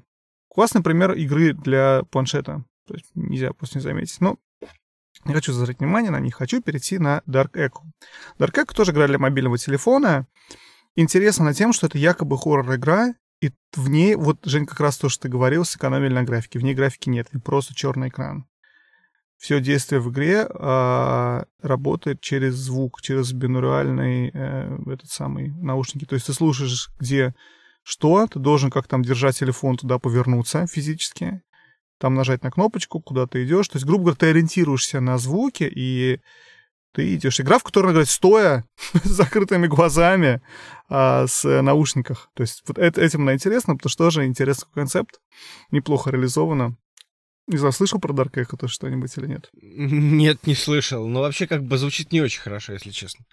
Ну, то есть, в смысле... Не, я просто себе представил, что если я буду в это играть дома, у всех будет куча вопросов, что я делаю, зачем я это делаю, и, и, и возможно, возможно, на меня не очень адекватно будут смотреть. А, Жень, мне кажется, это такая игра, которая нужно играть а, кому-то, не буду говорить кому, а хорошенечко покурив перед этим, потому что, мне кажется, добавляет а, фан ночью за закрытыми глазами в наушниках. Ходить пешком на месте с телефоном на вытянутых руках, чтобы он понимал, как ты меняется у тебя это самое, где-то налево-направо смотришь. Вот, это шикарно. Так, Does not commute Crossy Road я скипаю. Device 6 охеренно игра на, на, тоже на мобильной платформе. Вообще не могу ее писать. Это вот это тоже такой пример игр, которые не бывают за пределами устройств каких-то, да, то есть это именно для планшетов. И это именно не AAA. Игра, в которой ты читаешь текст, скажем так, который написан странным образом, и ты как бы мотаешь там вверх, вниз, лево, право, там у тебя одна строчка через весь экран проходит, например, сверху вниз. И ты мотаешь, ты ну, повернул налево, ты дальше мотаешь налево. По дороге решая какие-то пазлы таким образом. И не то, что решая пазлы, куда пойти налево-направо, а ну, это трудно очень объяснить. Очень, очень креативно созданная игра, очень необычная. Рекомендую попробовать. Дальше Room, который мы уже обсудили. И дальше у меня игра Room. Играл в Рум? Нет, не играл. Я почему-то, у меня есть какая-то какая-то непонятная болезнь. Я не очень люблю классические пазлы. То есть вот конкретно пазлы, когда тебе нужно что-то придумать, там, я не знаю, вот, вот, вот головоломки, всякие кубики Рубика, да, я их в жизни не очень люблю. А вот еще играть вот, вот в это дело на мобильном телефоне или там в смысле, какие-то не физические, э, не физические пазлы. Ну, что-то как-то нет. Я понимаю, наверное, что это действительно очень клевая и замечательная игра, но что-то как-то вот, вот, вот, вот сама идея мне что-то не очень нравится. Для тех, кто не знает, что такое рум, рум это такое суть рума, что ты как будто бы находишься в каком-то доме, где ты можешь там ходить из комнаты в комнату, и в этих в комнатах, там, ну, не обязательно, в одной комнате начинаешь, грубо говоря, делать тебя стол, и на столе стоит, стоит шкатулка. Игра для мобильных телефонов, опять же, была портирована на Switch не так давно, насколько я помню. И ты там можешь эту шкатулку крутить налево-направо, найти какую кнопочку, нажать, у тебя там что-то где-то открывается, вылезает, и ты дальше вот это крутишь, вертишь и пытаешься понять, как все это, в общем-то, открыть, разгадать. И потом оно усложняется, все появляются там какие-то другие комнаты, другие предметы, и дальше уже добавляется вот это вот, ой, это отсюда надо вставить сюда, и здесь что-то откроется, и, грубо говоря. Игра такая очень с э, лавкрафтовской, не знаю даже как правильно, наверное, лавкрафтской какой-то вот такой вот э, а, идеи, ауры, я не знаю, с какими-то там готические хоррор, что-то такое, но при этом ты это все страшно особо не видишь, то есть, грубо говоря, у тебя это просто вот загадка такая. Замок. Как-то так. Следующий у игра... меня, подожди, ну... у меня мысль по поводу Рум. Вот я не знаю, мне почему-то кажется, что то ли вот игра, я, наверное, не прав, но у меня появилось ощущение, что Рум оказала влияние на культуру, вообще просто вот культуру развлечений. Потому что вот все эти escape-румы и квест-румы, мне кажется, они очень сильно вдох... были вдохновлены этой самой игрой. Хотя наверняка я ошибаюсь, и, наверное, они существовали до этой игры. Да, кстати, я тоже не, не знаю точно, но мне кажется, мне кажется, были игры Escape типа Escape Room до, до Рума, который, кстати, не Escape Room сам по себе. То есть, не знаю, не готов обсуждать, но мысль интересная, да. Не знаю, сколько не вдохновили, но возможно, отчасти. А, следующая игра Super Brothers Sword and Sorcery. Ты играл в эту игру, Жень? Нет, Ты знаешь, чем даже говорю? не слышу. Нет, нет, нет. Блин, очень классная графика. Одна из очень старых таких игр тоже на мобильные платформы. Жанр, который мне трудно объяснить потому что у меня трудности с определением жанров. Мне просто нравятся какие-то игры и все. Ну, ты там ходишь, делаешь что-то. Такая графика очень... Да, не, не пиксель-арт, это а, трудно объяснить. Ну, 2D в любом случае. А... Я, кстати, кстати, сейчас немножко в шоке. То есть, если мы тут добавляем везде мобильные игры, то тут действительно очень много игр, в которые как бы я играл долгое время. Вопрос в том, что я совершенно не представляю, что такое инди в рамках э, мобильных платформ. Потому что Dark Room это очевидно. Там, там просто издатель в качестве не издателя, а, ну, в смысле, да, разработчик указан конкретно там. Я не помню, как его зовут, но это прям имя, фамилия. То есть в случае с э, какими-то более крупными проектами, там может быть какой-нибудь там Glue Interactive, который быть, быть в начале. И это автоматически, как бы, несмотря на там качество игры каким-то образом может э, немножко убивать вот эту идею вот этого инди. То есть, например, у меня есть явно... Ну, то есть, Flappy... Ну, хорошо, Flappy Bird плохой пример. Uh, там, я не знаю, там какой-нибудь Alta's Adventure, который я долгое время играл, но при этом мне не кажется, что это uh, что это такая какая-то инди-игра. Это такой очень э, мейнстрим, как и Crossroad, ты упоминал Crossroad, это такой классический такой вот мобильный мейнстрим. Кстати, Crossroad, раз ты про него вспомнил, я его как-то скипанул, когда упоминал, стал очень популярен в моей семье, потому что он был на Apple TV, мне можно было играть на этом пульте и телефонами еще соединяться, и, то есть, грубо говоря, и как-то почему-то это зашло имея столько консолей дома различных, возможностей поиграть, ну, как-то вот Кроссерот у нас вот стал такой, нам приходили гости, мы играли с, с друзьями. То есть как-то вот у нас вот такая неожиданная игра стала популярна за счет того, что на Apple TV была очень странная такая платформа для, для игр, скажем так. Ну, вот как-то так получилось. Ну, я никого не обвиняю, безусловно, это нормальный вариант, да, то есть поиграть в Crossy Road, она действительно прикольная, она, она замечательная, дети очень любят Crossy Road, э, но э, как бы, ну, мне почему-то не кажется, что это какое-то инди, то есть это просто как бы, это просто такая вот Жень, типичная... Жень, мобиль... я еще раз, мы возвращаемся к тому вопросу, что почему-то ты не считаешь инди-игры индиями, потому что они успешные, потому что они массовые, потому что они популярные. Но это Индия, это не, это не крупная студия, вбухала кучу денег, чтобы ее издать. Какие-то чуваки собрались, не помню, как называют, какой-то хипстер Whale, по-моему, так называют, правда, не помню, какое такое название, выпустили. Собрались, пять человек, взяли Фрогер старый, его перевыпустили с крутой графикой, это несложно. Быть так программистом... вот ты понимаешь, чем... Подожди, подожди. Но вот они же после этого, вот, вот после этого, они сделали еще, короче, пять игр в, в, то, в том же самом стиле. Там какая-то машинка ездит, что-то еще. Есть э, какая-то фигня тоже в стиле те же самые ребята, которые ходишь, зомби стреляют. То есть это как бы такая вот типичный такой вот именно мейнстрим, когда вот мы на Unity склепали по-быстрому, э, получили некоторый там, не, некоторую популярность, давайте вот на базе этого, ну, я не, не знаю, это как-то... Ну, может быть, если это и формальная инди, то я не знаю, зачем об этом говорим. То есть это как бы такой вот, ну, конкретно... То есть я воспринимаю инди как нечто, ну, может быть, как некоторое противоречие э, такому вот мейнстриму, то есть такой вот некий протест, некий такой экономический или, может быть, культурный протест против этого самого мейнстрима. Вот Crossroad не, не ощущается этим самым протестом.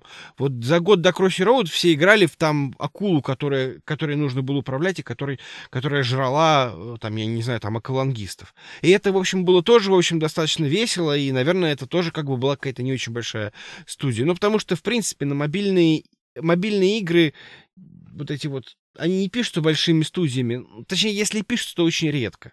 И этих игр очень как-то мало, и они вот ну, это вот такой вот типичный мейнстрим. В общем-то, я сильно подозреваю, что как Candy Crush тоже на не очень большая студия написала. Точнее, сейчас она уже большая, но изначально это тоже инди, наверное. Да, я просто читаю статью как раз э, про Crossy на полигоне, которая начинает слов «Indie games often aspire to be different, and Crossy Road did too». Ну, окей. Каждый из-за того, что точного определения игры, что такое инди, нет, каждый волен сам себе придумать что угодно. Можно назвать, что все игры Rockstar — это инди, потому что я хочу так дать ему определение. Но, опять же, я не хочу никаким образом пронизить твое определение инди, просто я с ним в корне согласен, потому что для меня дело не в том, что они пытаются быть успешными или не быть успешными, все пытаются быть успешными, а в том, что это не какая-то крупная студия, которая наняла как в случае с э, тем же Rockstar 'ом, э, когда вот это была же супер проблема обсуждаемая, мы с тобой скипанули, не стали в подкасте никак трогать, а все сообщество журналистское игровое обсуждало, что для того, чтобы сделать Red Dead Redemption 2, там люди работали бессонно, без, как сказать, ежедневно, еженочно, без еды и перерывов, в ужасных условиях труда, чтобы выпустить игру к релизу. Это не инди-игра. У тебя есть компания, которая платит деньги разработчикам, которые ходят на свою работу за деньги, работают, боятся потерять рабочее место и, грубо говоря, что-то сделать. Это не инди-игра. А, и вот это для меня отличие, наверное, самое главное. А когда собрались чуваки и забубенили там в пятером этот самый Кросси Род, один там музыку нахерачивал, другой графику, третий геймплей делал, инди-инди. То, что они сделали это ради денег, совершенно нормально. Я думаю, что Ночь тоже делал Майнкрафт, рассчитывая, что он деньги с этого заработает. Ну, в общем-то, как и, как и многие другие. Ну, ладно. Не будем спорить. Не Мы будем. закончили с, с мобильной секцией. А, серьезно, игр осталось очень много еще. Я, правда, предлагаю, давай все-таки мы перенесем остаток игр на, э, на следующий какой-то выпуск продолжим дальше э, обсуждение. Давай. Да, давай. И, и наверное, сейчас э, я просто хочу представлять, что у нас будет по времени после монтирования. Давай, наверное, перейдем к этому самому, к, к нашей любимой теме «Во что играли?» Давай, да, давай. Во что ты играл? Блин, я играл в много игр, ну, Red Dead Redemption, который я тут начал внезапно вспоминать, это одна из этих игр. Я, если э, ты не против, не буду рассказывать в этот раз про игры ретро, а вместо этого я расскажу про две игры современных, потому что хочется поделиться. Одна из них — это игра, которая называется Ashen, которую э, сейчас она в, в Xbox есть на Game Pass е. Это игра, которая является бесстыдным, согласно ревью других изданий, бесстыдным клоном Dark Souls. Бесстыдно, потому что он копирует все, что только может Dark Souls, все механики, все идеи, все сложности, там, все, что только можно. Однако она совершенно по-другому выглядит. Она выглядит в виде таких м- куда более... Для меня Dark Souls — это готика, да, какая-то такая вот. А Ashen — это никакая не готика, это такая как будто пластмассовая, пластилиновые даже такие фигурки, неплохо нарисованные. Там у тебя персонажей нету, грубо говоря, ртов, и они такие пластилиновые головы, но они, тем не менее, все равно выражают какие-то эмоции. Самая главная особенность Эшена — это в том, что в ней сделан мультиплеер на таким же подобным образом, как он сделан в игре Journey, которая, кстати, тоже инди-игра, которую мы обязательно обсудим в каком-нибудь из разов. И когда я имею в виду Journey, сейчас шаг в бок, да, Journey мультиплеер работает таким образом, что ты периодически во время прохождения игры встречаешься с другими игроками, но у вас нет никакой возможности коммуницировать, вы просто можете делать что-то вместе, а можете не делать. И у вас нет возможности договориться, скажем так. В Эшне то же самое. Тебя э, обычно соединяют в пару с другим каким-то там э, игроком, который тоже где-то на другом конце земли в эту играет сейчас в этой же локации, в этот же, скажем так, э, кусок уровня, условно. И вы вместе появляетесь, у вас не появляется никакой чат, ты не знаешь ни ник, ничего, тебе ни, ничто не говорят, это просто какой-то безмолвный человек, который рядом тоже что-то делает и вместе вы пытаетесь преодолевать какие-то трудности. Как только один из вас умер, все, ваша связь душевная э, закончилась. Тебя соединят или следующим, или соединят с, с NPC. И иногда ты даже просто не знаешь, это живой человек играет, или NPC это рядом с тобой играет. То есть, грубо говоря, ты всегда в паре с кем-то, но кто это, ты не в курсе. И это совершенно э, происходит без, безразрывно, то есть нету, нету какого-то там, подождите, 50 секунд, 49, 48, мы сейчас все всего добавим. Этого нет. Ты умер, ты родился, ты дальше идешь. Че, где, кто это человек, откуда он пришел. Он не сразу появляется. То есть просто смотришь, кто-то рядом с тобой что-то еще делает. Окей. Okay. И при этом в сессии, кроме вас, никого больше нету. То есть во всем мире это вот вы вдвоем. То есть не то, чтобы это какой-то мультиплеер на э, massive multiplayer или там как Fallout этот 76 на сколько, 12 человек там, сколько, 20 с чем-то человек. Эти самые миры. То есть это вот, вот что-то такое. Вот интересно очень experience. Э, интересно было потыкать, посмотреть. И вторая игра это Red Dead Redemption. Но перед тем, как о нее говорить, Жень, давай ты, наверное, свою я в этот раз совершенно не готов, потому что я играл в кучу, вещ... в кучу всего, и мне про все хочется рассказать.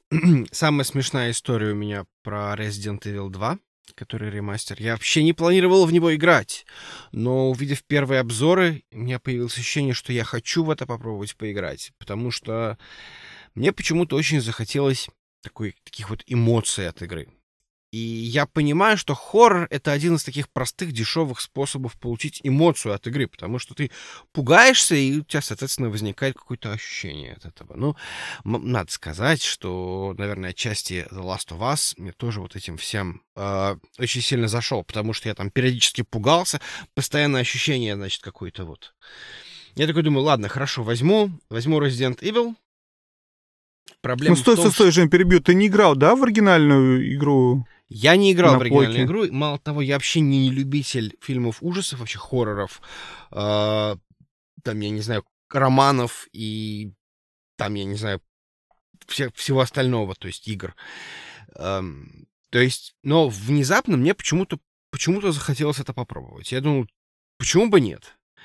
Наверное, не сойду я с ума от того, что я поиграю Если уж совсем не зайдет, если совсем будет там, я не знаю, страшно и дискомфортно, то, ну, как бы, ну, продам диск, не проблема. И, в общем, э, проблема состояла в том, что пока я, значит, смотрел какие-то обзоры, жена такая говорит, ты что, вот в это хочешь играть? Я говорю, да, вот хотелось бы съездить, купить диск. Она говорит, все, все бы хорошо, как бы, пожалуйста, но чтобы дети этого всего не видели. Э, Resident Evil, безусловно, э, то, что я собираюсь играть, но пока что не получилось. Я установил, я в нее поиграл около, наверное, полутора часов. Дошел, может быть, часа, наверное. Я дошел, как мне кажется, до кор геймплея. То есть как-то вот я нахожусь в центре этого самого полицейского участка. Я встретился с каким-то мужиком, он мне что-то объяснил, я, видимо, могу пойти туда-сюда. В общем-то, мне кажется, что у меня есть... Я дошел до вот какого-то какого-то core геймплея, но, в общем, э, дальше как-то мне не получилось. Э, я играл в... Больше всего времени я играл в Лару Крофт. Э, я все-таки купил, и я понял, что я безумно люблю эту серию. И я понял, что она мне, как ни странно, она мне нравится больше, чем Uncharted. Uncharted это вот, вот по сравнению с Ларой, это кино. Это просто кино очень хорошее, крепко заваренное, такой вот боевик. Лара это про другое. Лара это про... Про, про решение головоломок. Лара это про вот это вот, вот, вот не знаю, как, как это описать. То есть это вот, э, это, э, она гораздо более тяжелая, гораздо более медленная игра, нежели, э, нежели Uncharted, в котором ты хочется идти вперед по сюжету, не останавливаться ни на какие сайды, ничего. Лара в этом плане просто шикарная. Я, наверное, про нее буду отдельно говорить. Но надо сказать, что я послушался э, людей, которые, значит, об обозревали игру, и начал играть на харде. То есть это очень сильно помогает действительно держать себя в тонусе. Все становится сразу неочевидно. Хард — это единственный способ играть в эту игру. И последнее... А, нет, не последнее. То есть две игры, которые очень, как ни странно, тесно связаны. Я играл в... Играю в... с сыном, мы играем в Человека-паука. Это офигительный бидемап настолько замечательная игра, чтобы вот именно нажимать кнопки. Вот это вот ты прыгаешь, ты чувствуешь, что ты такой, как бы вот такая имба, там, я не, ты направо, налево раздаешь пинки, там, запутываешь в паутине. В общем, оно очень-очень весело играется, и, и прям вот это вот то, что нужно для того, чтобы просто расслабиться. Она такая какая-то несерьезная и, в общем, э, солнечная, ну, не совсем солнечная, но, в общем, э, такая очень позитивная игра, мне так кажется. И вторая игра, которая отчасти, вот, как ни странно, я понял, что я люблю ее за это, это классический Assassin's Creed. Я начал играть в Assassin's Creed Rogue Remastered. И я про это буду говорить, наверное, в следующий раз, потому что это вот у меня получилось эмоционально сравнить современные Assassin's Creed вот с классическим Assassin's Creed. Но, наверное, я про это буду говорить в следующий раз. Что у тебя с Red Dead Redemption?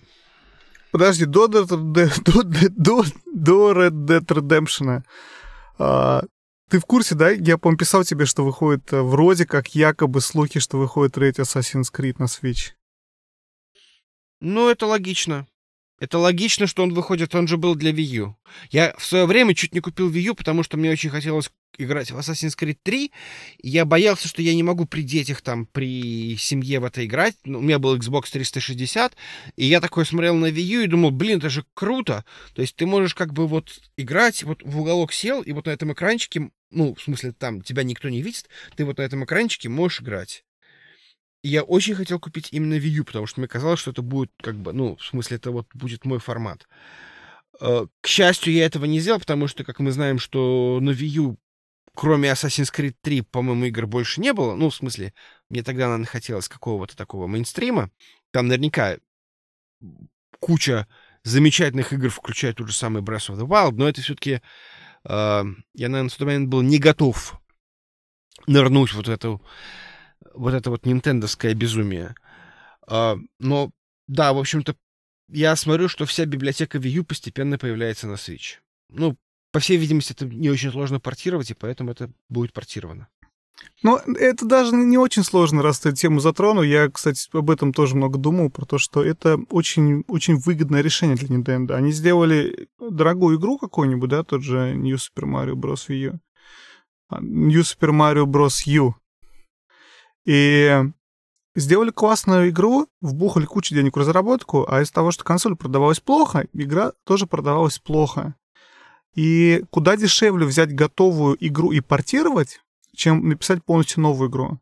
То есть экономически это очень выгодное решение для Nintendo взять все вот эти блокбастеры с э, Wii U, провалившегося, и пересдать их на Switch, супер популярный. И просто тупо количество денег, вложенных в порт, несоизмеримо с количеством денег, вложенных в написание совершенно новой игры. И поэтому я понимаю, почему они это делают. Но при этом, например, ну, раз мы начали тему про Wii U, да, вот это все дело, а, я, кстати, очень хочу купить Wii U, потому что я хочу купить все. вот, потому что, да, я как-то был какой-то момент. Но сейчас все перез, перез, пересдают на Switch, так что, может, уже и как бы и смысла нет. Но на Wii U была... Какая игра? А, Wind Waker, Зельда, которая была на GameCube, потом она вышла на Wii U, и недавно а Nintendo дали официальный какой-то такой ответ, что они не собираются в ближайшее время пересдавать ее никаким образом на Switch. И поэтому ее можно или поиграть на GameCube, что, в общем-то, я могу через свою Wii, потому что там GameCube игры работают. Но у тебя будет фуфельная графика. Или купить Wii U, и тогда у тебя будет хотя бы HD. То есть, поэтому... Ну, опять же, я не собираюсь покупать Wii U, но ладно. Зашли вообще не, не туда, никуда, не туда совсем. Ты говорил про... А что ты... Подожди, ты еще говорил какую... Ты пытаюсь вспомнить. Ты говорил до Ассасина, Spider-Man, а до Spider-Man а ты говорил про... Лару Крофт. Лару Крофт. Крофт. А про до Лары Крофт ты говорил про... А, Resident, Resident Evil. Evil да. Вот. И потому что я поиграл в демку Resident Evil, я это просто сейчас сказал, и я вспомнил. Я поиграл в демку Resident Evil, вот One Shot, очень классная демка, очень понравилась. Я играл в оригинальную игру. Для меня эта игра оригинальная, это, это там одна, я не знаю, одна из первых таких 3D-игр, которые я мог поиграть, потому что у меня был сосед, у которого был первый PlayStation, который, по-моему, даже был не его, а где-то он кого-то взял его поиграть на лето. И он, значит, тоже где-то надыбал этот э, Resident Evil 2, и у меня родители были на даче, и мы вдвоем, я помню, ночью у меня дома играли в, этот Resident Evil по очереди, джойстик передавая. И там были какие-то моменты такие страшные, когда, которые очень запомнились, но из того, что это было в каком-то таком в, в условном детстве, это очень какие-то позитивные, положительные у меня воспоминания. И поэтому к игре очень хорошо отношусь. Я когда поиграл в демку, у меня прям какой-то вот все всплыло, какие-то приятные ностальгические вот эти моменты. Но очень понравилось, кстати, что там очень много каких-то элементов старых игр, которых сейчас не делают. То есть то, как инвентарь открывается, то, как там, не знаю, карта выглядит, да. То есть какие-то такие вот... Игра из прошлого, выглядящая как современная. Так вот, мне так понравилась демка, я не, не готов еще покупать, на самом деле. Я жду, когда будут скидки, тогда куплю полную версию игры. Я скачал старую версию игры на Виту. Я теперь играю в... Пусть будет моя ретро-игра, хотя сказать, что не будет. Я играю в Resident Evil 2 в оригинальной на Вите. Это боль, боль, боль, боль, боль, потому что там было такое тяжелое управление. Я помню, тогда было тяжелое управление, когда ты вот это вот лево-право стиком ты крутишься налево-направо, и, и вверх-вниз ты идешь. То есть ты не то, что перемещаешься в пространстве, а ты должен выставить тогда мне было это трудно, вот все годы, когда мы играли. Сейчас это еще... Ну, кстати, тогда у меня не... У нас был классический геймпад плойковский без этого, без э, аналоговых стиков. Сейчас я играю на виде с аналоговым стиком, но это все очень больно, очень тяжело. И все кнопки работают не так, как я привык. И, в общем-то, ну, как-то я... Все равно есть какой-то интересный такой опыт э, играть в это. Resident а, Evil, а, я... все-таки... Фу, да. Говори. Я, кстати, кстати, хотел добавить про Resident Evil. Там просто еще был какой момент. Я его собирался стримить. А, если вы не знали, у нас я провел свой первый стрим, но реально это очень смешная история, потому что я я почему как бы решил не ждать скидок, я решил, вот, окей, я еще, короче, вечером его еще и постримлю. Это же весело, если, как бы, э, чувак, который никогда в жизни не играл в Resident Evil, будет, как бы, его, соответственно, в него играть. Вот. Но, к сожалению, у меня не получилось, потому что Капком запретил стримить его. Странное, кстати, решение такое. Непонятно, зачем они это сделали. Я тоже не знаю, почему это сделали, но, в общем, вот так оно и есть. Ну, в общем, Женя стримил у Лара Крофт вместо этого. Да, вместо этого стримил Лара Крофт и очень расстроился. Надо было, конечно, играть в Resident Evil. А Red Dead Redemption. Я совершенно вместо того, чтобы, не знаю, что со мной произошло, мы были просто в моле, и тут я вообще, я с ребенком был, э, супруга ушла в магазин одежду мерить. Меня моча ударил в голову, я понял, что хочу RDR 2. Ничего больше не хочу. Все, время пришло в гости отправиться, ждет меня старинный друг, хочу в RDR 2 поиграть. И пошел в GameStop, прям там же купил без скидок, ну, как скидки что были, ну, суть не в этом. Вообще купил и счастливый пришел домой, и, в общем-то, интересный момент. Я, кстати, когда у нас был такой э, день тот, когда мы с супругой решили не пользоваться, нас бывает иногда, мы не пользуемся телефонами, ну, для развлечений там, то таких вещей. У нас день без экранов называется. То есть мы не пялимся в свои телефоны, мы не смотрим телевизор, фильмы, там ничего. Мы, мы как-то проводим время вместе, пытаемся там в настольной группы играть, или там, не знаю, раскрашивать, мы раскрашиваем, как называется эти, раскраски. Э, очень, очень классное времяпровождение, э, на самом деле. Ну, то есть ты пытаешься выдумать, как провести время вместе без э, устройства. И это очень опыт классный. Но в том числе ты и даже свободное время, когда вы не вместе, вместо того, чтобы в телефон потыкать или в игру поиграть, ты книжку читаешь, да, или там еще такое делаешь. Делаем мы такое иногда, и это был такой день. Поэтому я принес игру, и я понял, что я не могу в нее играть до завтра. И поэтому я прочитав все, что написано сзади на коробке, я открыл карту, я изучил всю карту. То есть это было такое вот, вот э, правда, тоже какое-то, как, как в детстве, когда у тебя игра есть, поиграть ты в нее почему-то не можешь, у меня что-то был такой момент какой-то. И поэтому я уже успел напродумывать себе, какая там будет игра, хотя я, опять же, понятно, ревью смотрел много. В общем, очень ждал следующего дня, чтобы наконец-то поиграть. И э, игра очень меня приятно, на самом деле, удивила, потому что, опять же, ревью уже миллион штук смотрел, читал, слышал, и как бы уже непонятно, что было нового от игры ждать, когда ты все знаешь. Но как-то все равно одно дело читать, слышать, другое дело пробовать самому, и как-то все идет не совсем так, как это в ревью описывают, и какие-то вещи, которые э, кого-то раздражают, тебе, наоборот, могут нравиться, ну или наоборот в, трех словах, моя, мое ревью э, RDR 2 сейчас, я очень недалеко еще пока что прошел, я пока не могу сказать, дать какую-то полную такую оценку. И э, у меня, конечно, уже там начался этот open world, но еще далеко до того, чтобы... Потому что одна, одна из проблем игры, как многие э, ее показывают или там говорят о ней, что она становится скучной в какой-то момент, потому что, грубо говоря, сам сюжет не такой интересный. Я еще пока до этого не дошел, мне еще пока очень интересно. И я настолько впечатлен персонажем, так же, как я был впечатлен, например, там, каким тем же Тревором из GTA 5. Не так, наверное, Ника Беля, чем из GTA 4. Ну, в общем, короче, грубо говоря, вот этот Артур, персонаж 2, он очень... А, самое главное, мое впечатление, он очень, очень текстурный, он очень глубокий, ты очень его... Я, когда играю, еще постараюсь объяснить, в того же Ведьмака, например, я не чувствую Геральта. Он для меня управляемый мной персонаж, которым я что хочу, то и делаю. Как-то так. А Артур, я чувствую, что он какой-то, он, он сам по себе персонаж со своими мыслями, идеями, чувствами, там, я не знаю, каким-то отношением к жизни, отношением к вещам. И я, конечно, могу его джойстиком своим двигать там налево-направо, но он остается им. В то время как, когда я про Геральт, там, я, грубо говоря, за него решаю какие-то там, какими быть хорошим или плохим. Вроде бы я здесь решаю, да, то есть у меня все эти выборы-то, они у меня здесь. Но как-то вот он, вот он живет отдельной жизнью. И второй момент это то, что... Да, Жень.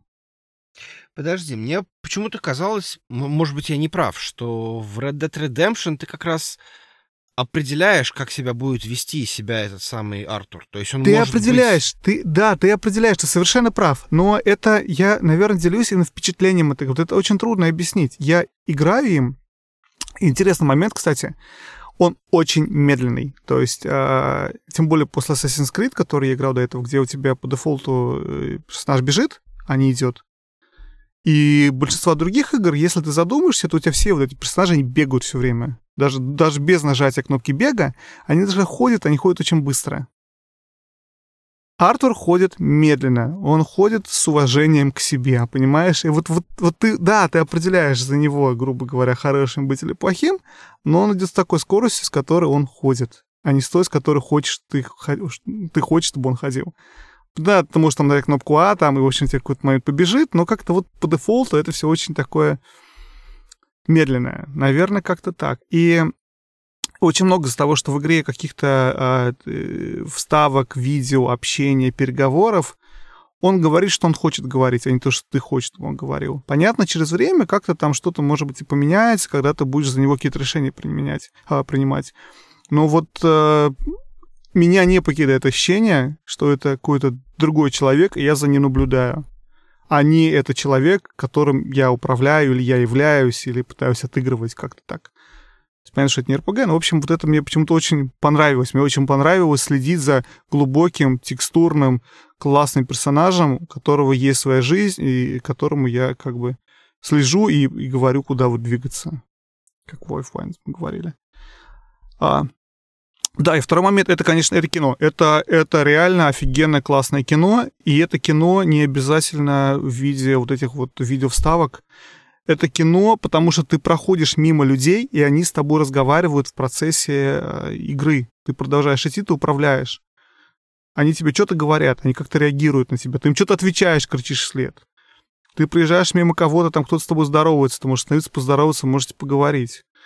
А, и вот, вот это вот эм, кино составляющая, которая, опять же, это, это не геймплей, и это то, из-за чего люди, кстати, опять же, ругают, потому что это-то и наедает, потому что это не, не геймплей, это у тебя какого-то игрового момента нету достижения чего такого-то эндорфина, я не знаю. Но вот э, ты смотришь вот этот вот вестерн, ты видишь этих персонажей, ты при этом, ты при этом этим фильмом управляешь. Вот, вот тоже очень такая интересная вещь. Мне очень нравится, в общем, как-то так. Но я понимаю, почему у игры куча, э, опять же, негативных отзывов каких-то. Ну, конкретно негативных-то отзывов я очень мало видел. То есть конкретно люди, которые говорят, что RDR 2 там плохая игра, я, я такого вообще не слышал. То есть это вещи, которые еще никто, по-моему, не говорил никогда. Но... Э, ну, неплохая, скучная, Жень. Ну, мы слышали мнение, что она в какой-то момент времени становится скучной. Или там тебе там весело в покер играть, но неинтересно делать все остальное. Может быть, может быть. Я, кстати, безусловно, жду, что я в это начну играть когда-нибудь. Но не сейчас. То есть сейчас у меня есть просто вот некоторое количество игр, и я вот понимаю, что вот она мне сейчас будет просто вот ни к силу, ни к городу. Ну вот, знаешь, я тоже, кстати, не планировал совершенно ее покупать. У меня вообще очень был четкий план по месяцам, где я во что играю, потому что бэклог же, понимаешь, вот оно же, вот же мне же надо Одиссею пройти. Я же начал играть в Dishonored 2, Uh, у меня же здесь вон лежит Horizon Zero Dawn. Я же запустил уже God of War, прошел немножечко. Но это даже из, из больших каких-то, да, каждый из которых требует 40, 60, 80, 100 часов времени. И RDR 2 там не было в принципе, но так хотелось, и, в общем-то, я решил, что хер с ним. Пошел купил. И теперь играю в RDR 2, а во все остальное не играю, и оно все лежит мертвым бэклогом, который я, возможно, когда-нибудь вернусь, а может, не вернусь, не знаю. Так так и надо, Посмотрим. так и надо. Надо, надо, надо убирать этот самый бэклог. Ну, не нужно на самом деле. Это, нам нужно, это... Жень, нам нужно сделать, сори, перебиваю, нам нужно сделать выпуск отдельно про бэклог, а как с ним бороться. Давай сделаем выпуск про бэклог. Это я с тобой полностью согласен. Нам нужно, нам нужно сделать про это выпуск. И мне кажется, это был, был бы многим людям интересно, потому что... Осо... Это... Да, особенно для людей, которые, я вот знаю, это очень... На работе все время сообщаю с ребятами о том, что вот это про покупку в Стиме игр со, за скидок в таком количестве, что у тебя там 2000 игр, и многие, которые даже ты и не собираешься запускать уже, но вот это все лежит, и для некоторых создает в голове проблему того, что это все надо как-то поиграть. Деньги-то же потрачены. Пусть ну вот да, да. Так что я тебя, как, как противник, как идеологический противник бэклогов, я тебя очень сильно одобряю, что ты просто взял и пошел как бы переключился на то, что во что ты хочешь играть сейчас. Не в то, что тебе нужно играть, а в то, что ты хочешь играть сейчас. Слушай, я не буду сейчас ничего рассказывать про ретро-игру. Мы сегодня вышли из-за всех берегов вообще. Да, и даже не, не, не, у нас по плане будет две темы, одна из которых была инди, по которому даже не закончили, а вторую даже не тронули. Все-таки скажи про инди-игру, Жень. А, мне про ретро-игру рассказать? Ну ты, да, ты же говоришь, что ты не будешь про эту игру, все-таки расскажи ну, уж, давай уж. Слушай, ну... Вкратце, в, в трех словах. Вкра- вкратце. Ретро-игра, на которую я потратил, на самом деле, полдня, потому что я там брал по полдня, и у меня было прям реально полдня, чтобы поиграть. Это был четверг, я такой, окей, мы играем в это. И эта игра была Command Conquer, э, Tiberian Dawn, которая самая первая 95 -го года. Не Red Alert, Red Alert был 96-го, а это самая первая. И я хочу сказать, что вот это прям вот было прямо круто. То есть я внезапно понял, ну, точнее как, она реально ощущается современной игрой. Нет, там есть, безусловно, там вещи, которые вот, ну, на текущий момент как-то вот немножечко не очень, например, ты не можешь сказать, там, построй мне там пять солдат. Нет, ты так не можешь нажимать постоянно там на кнопочку, там, строить солдат. Но при этом э, это какие-то вот мелочи, такие какие-то придирки, но в целом это настолько классный опыт.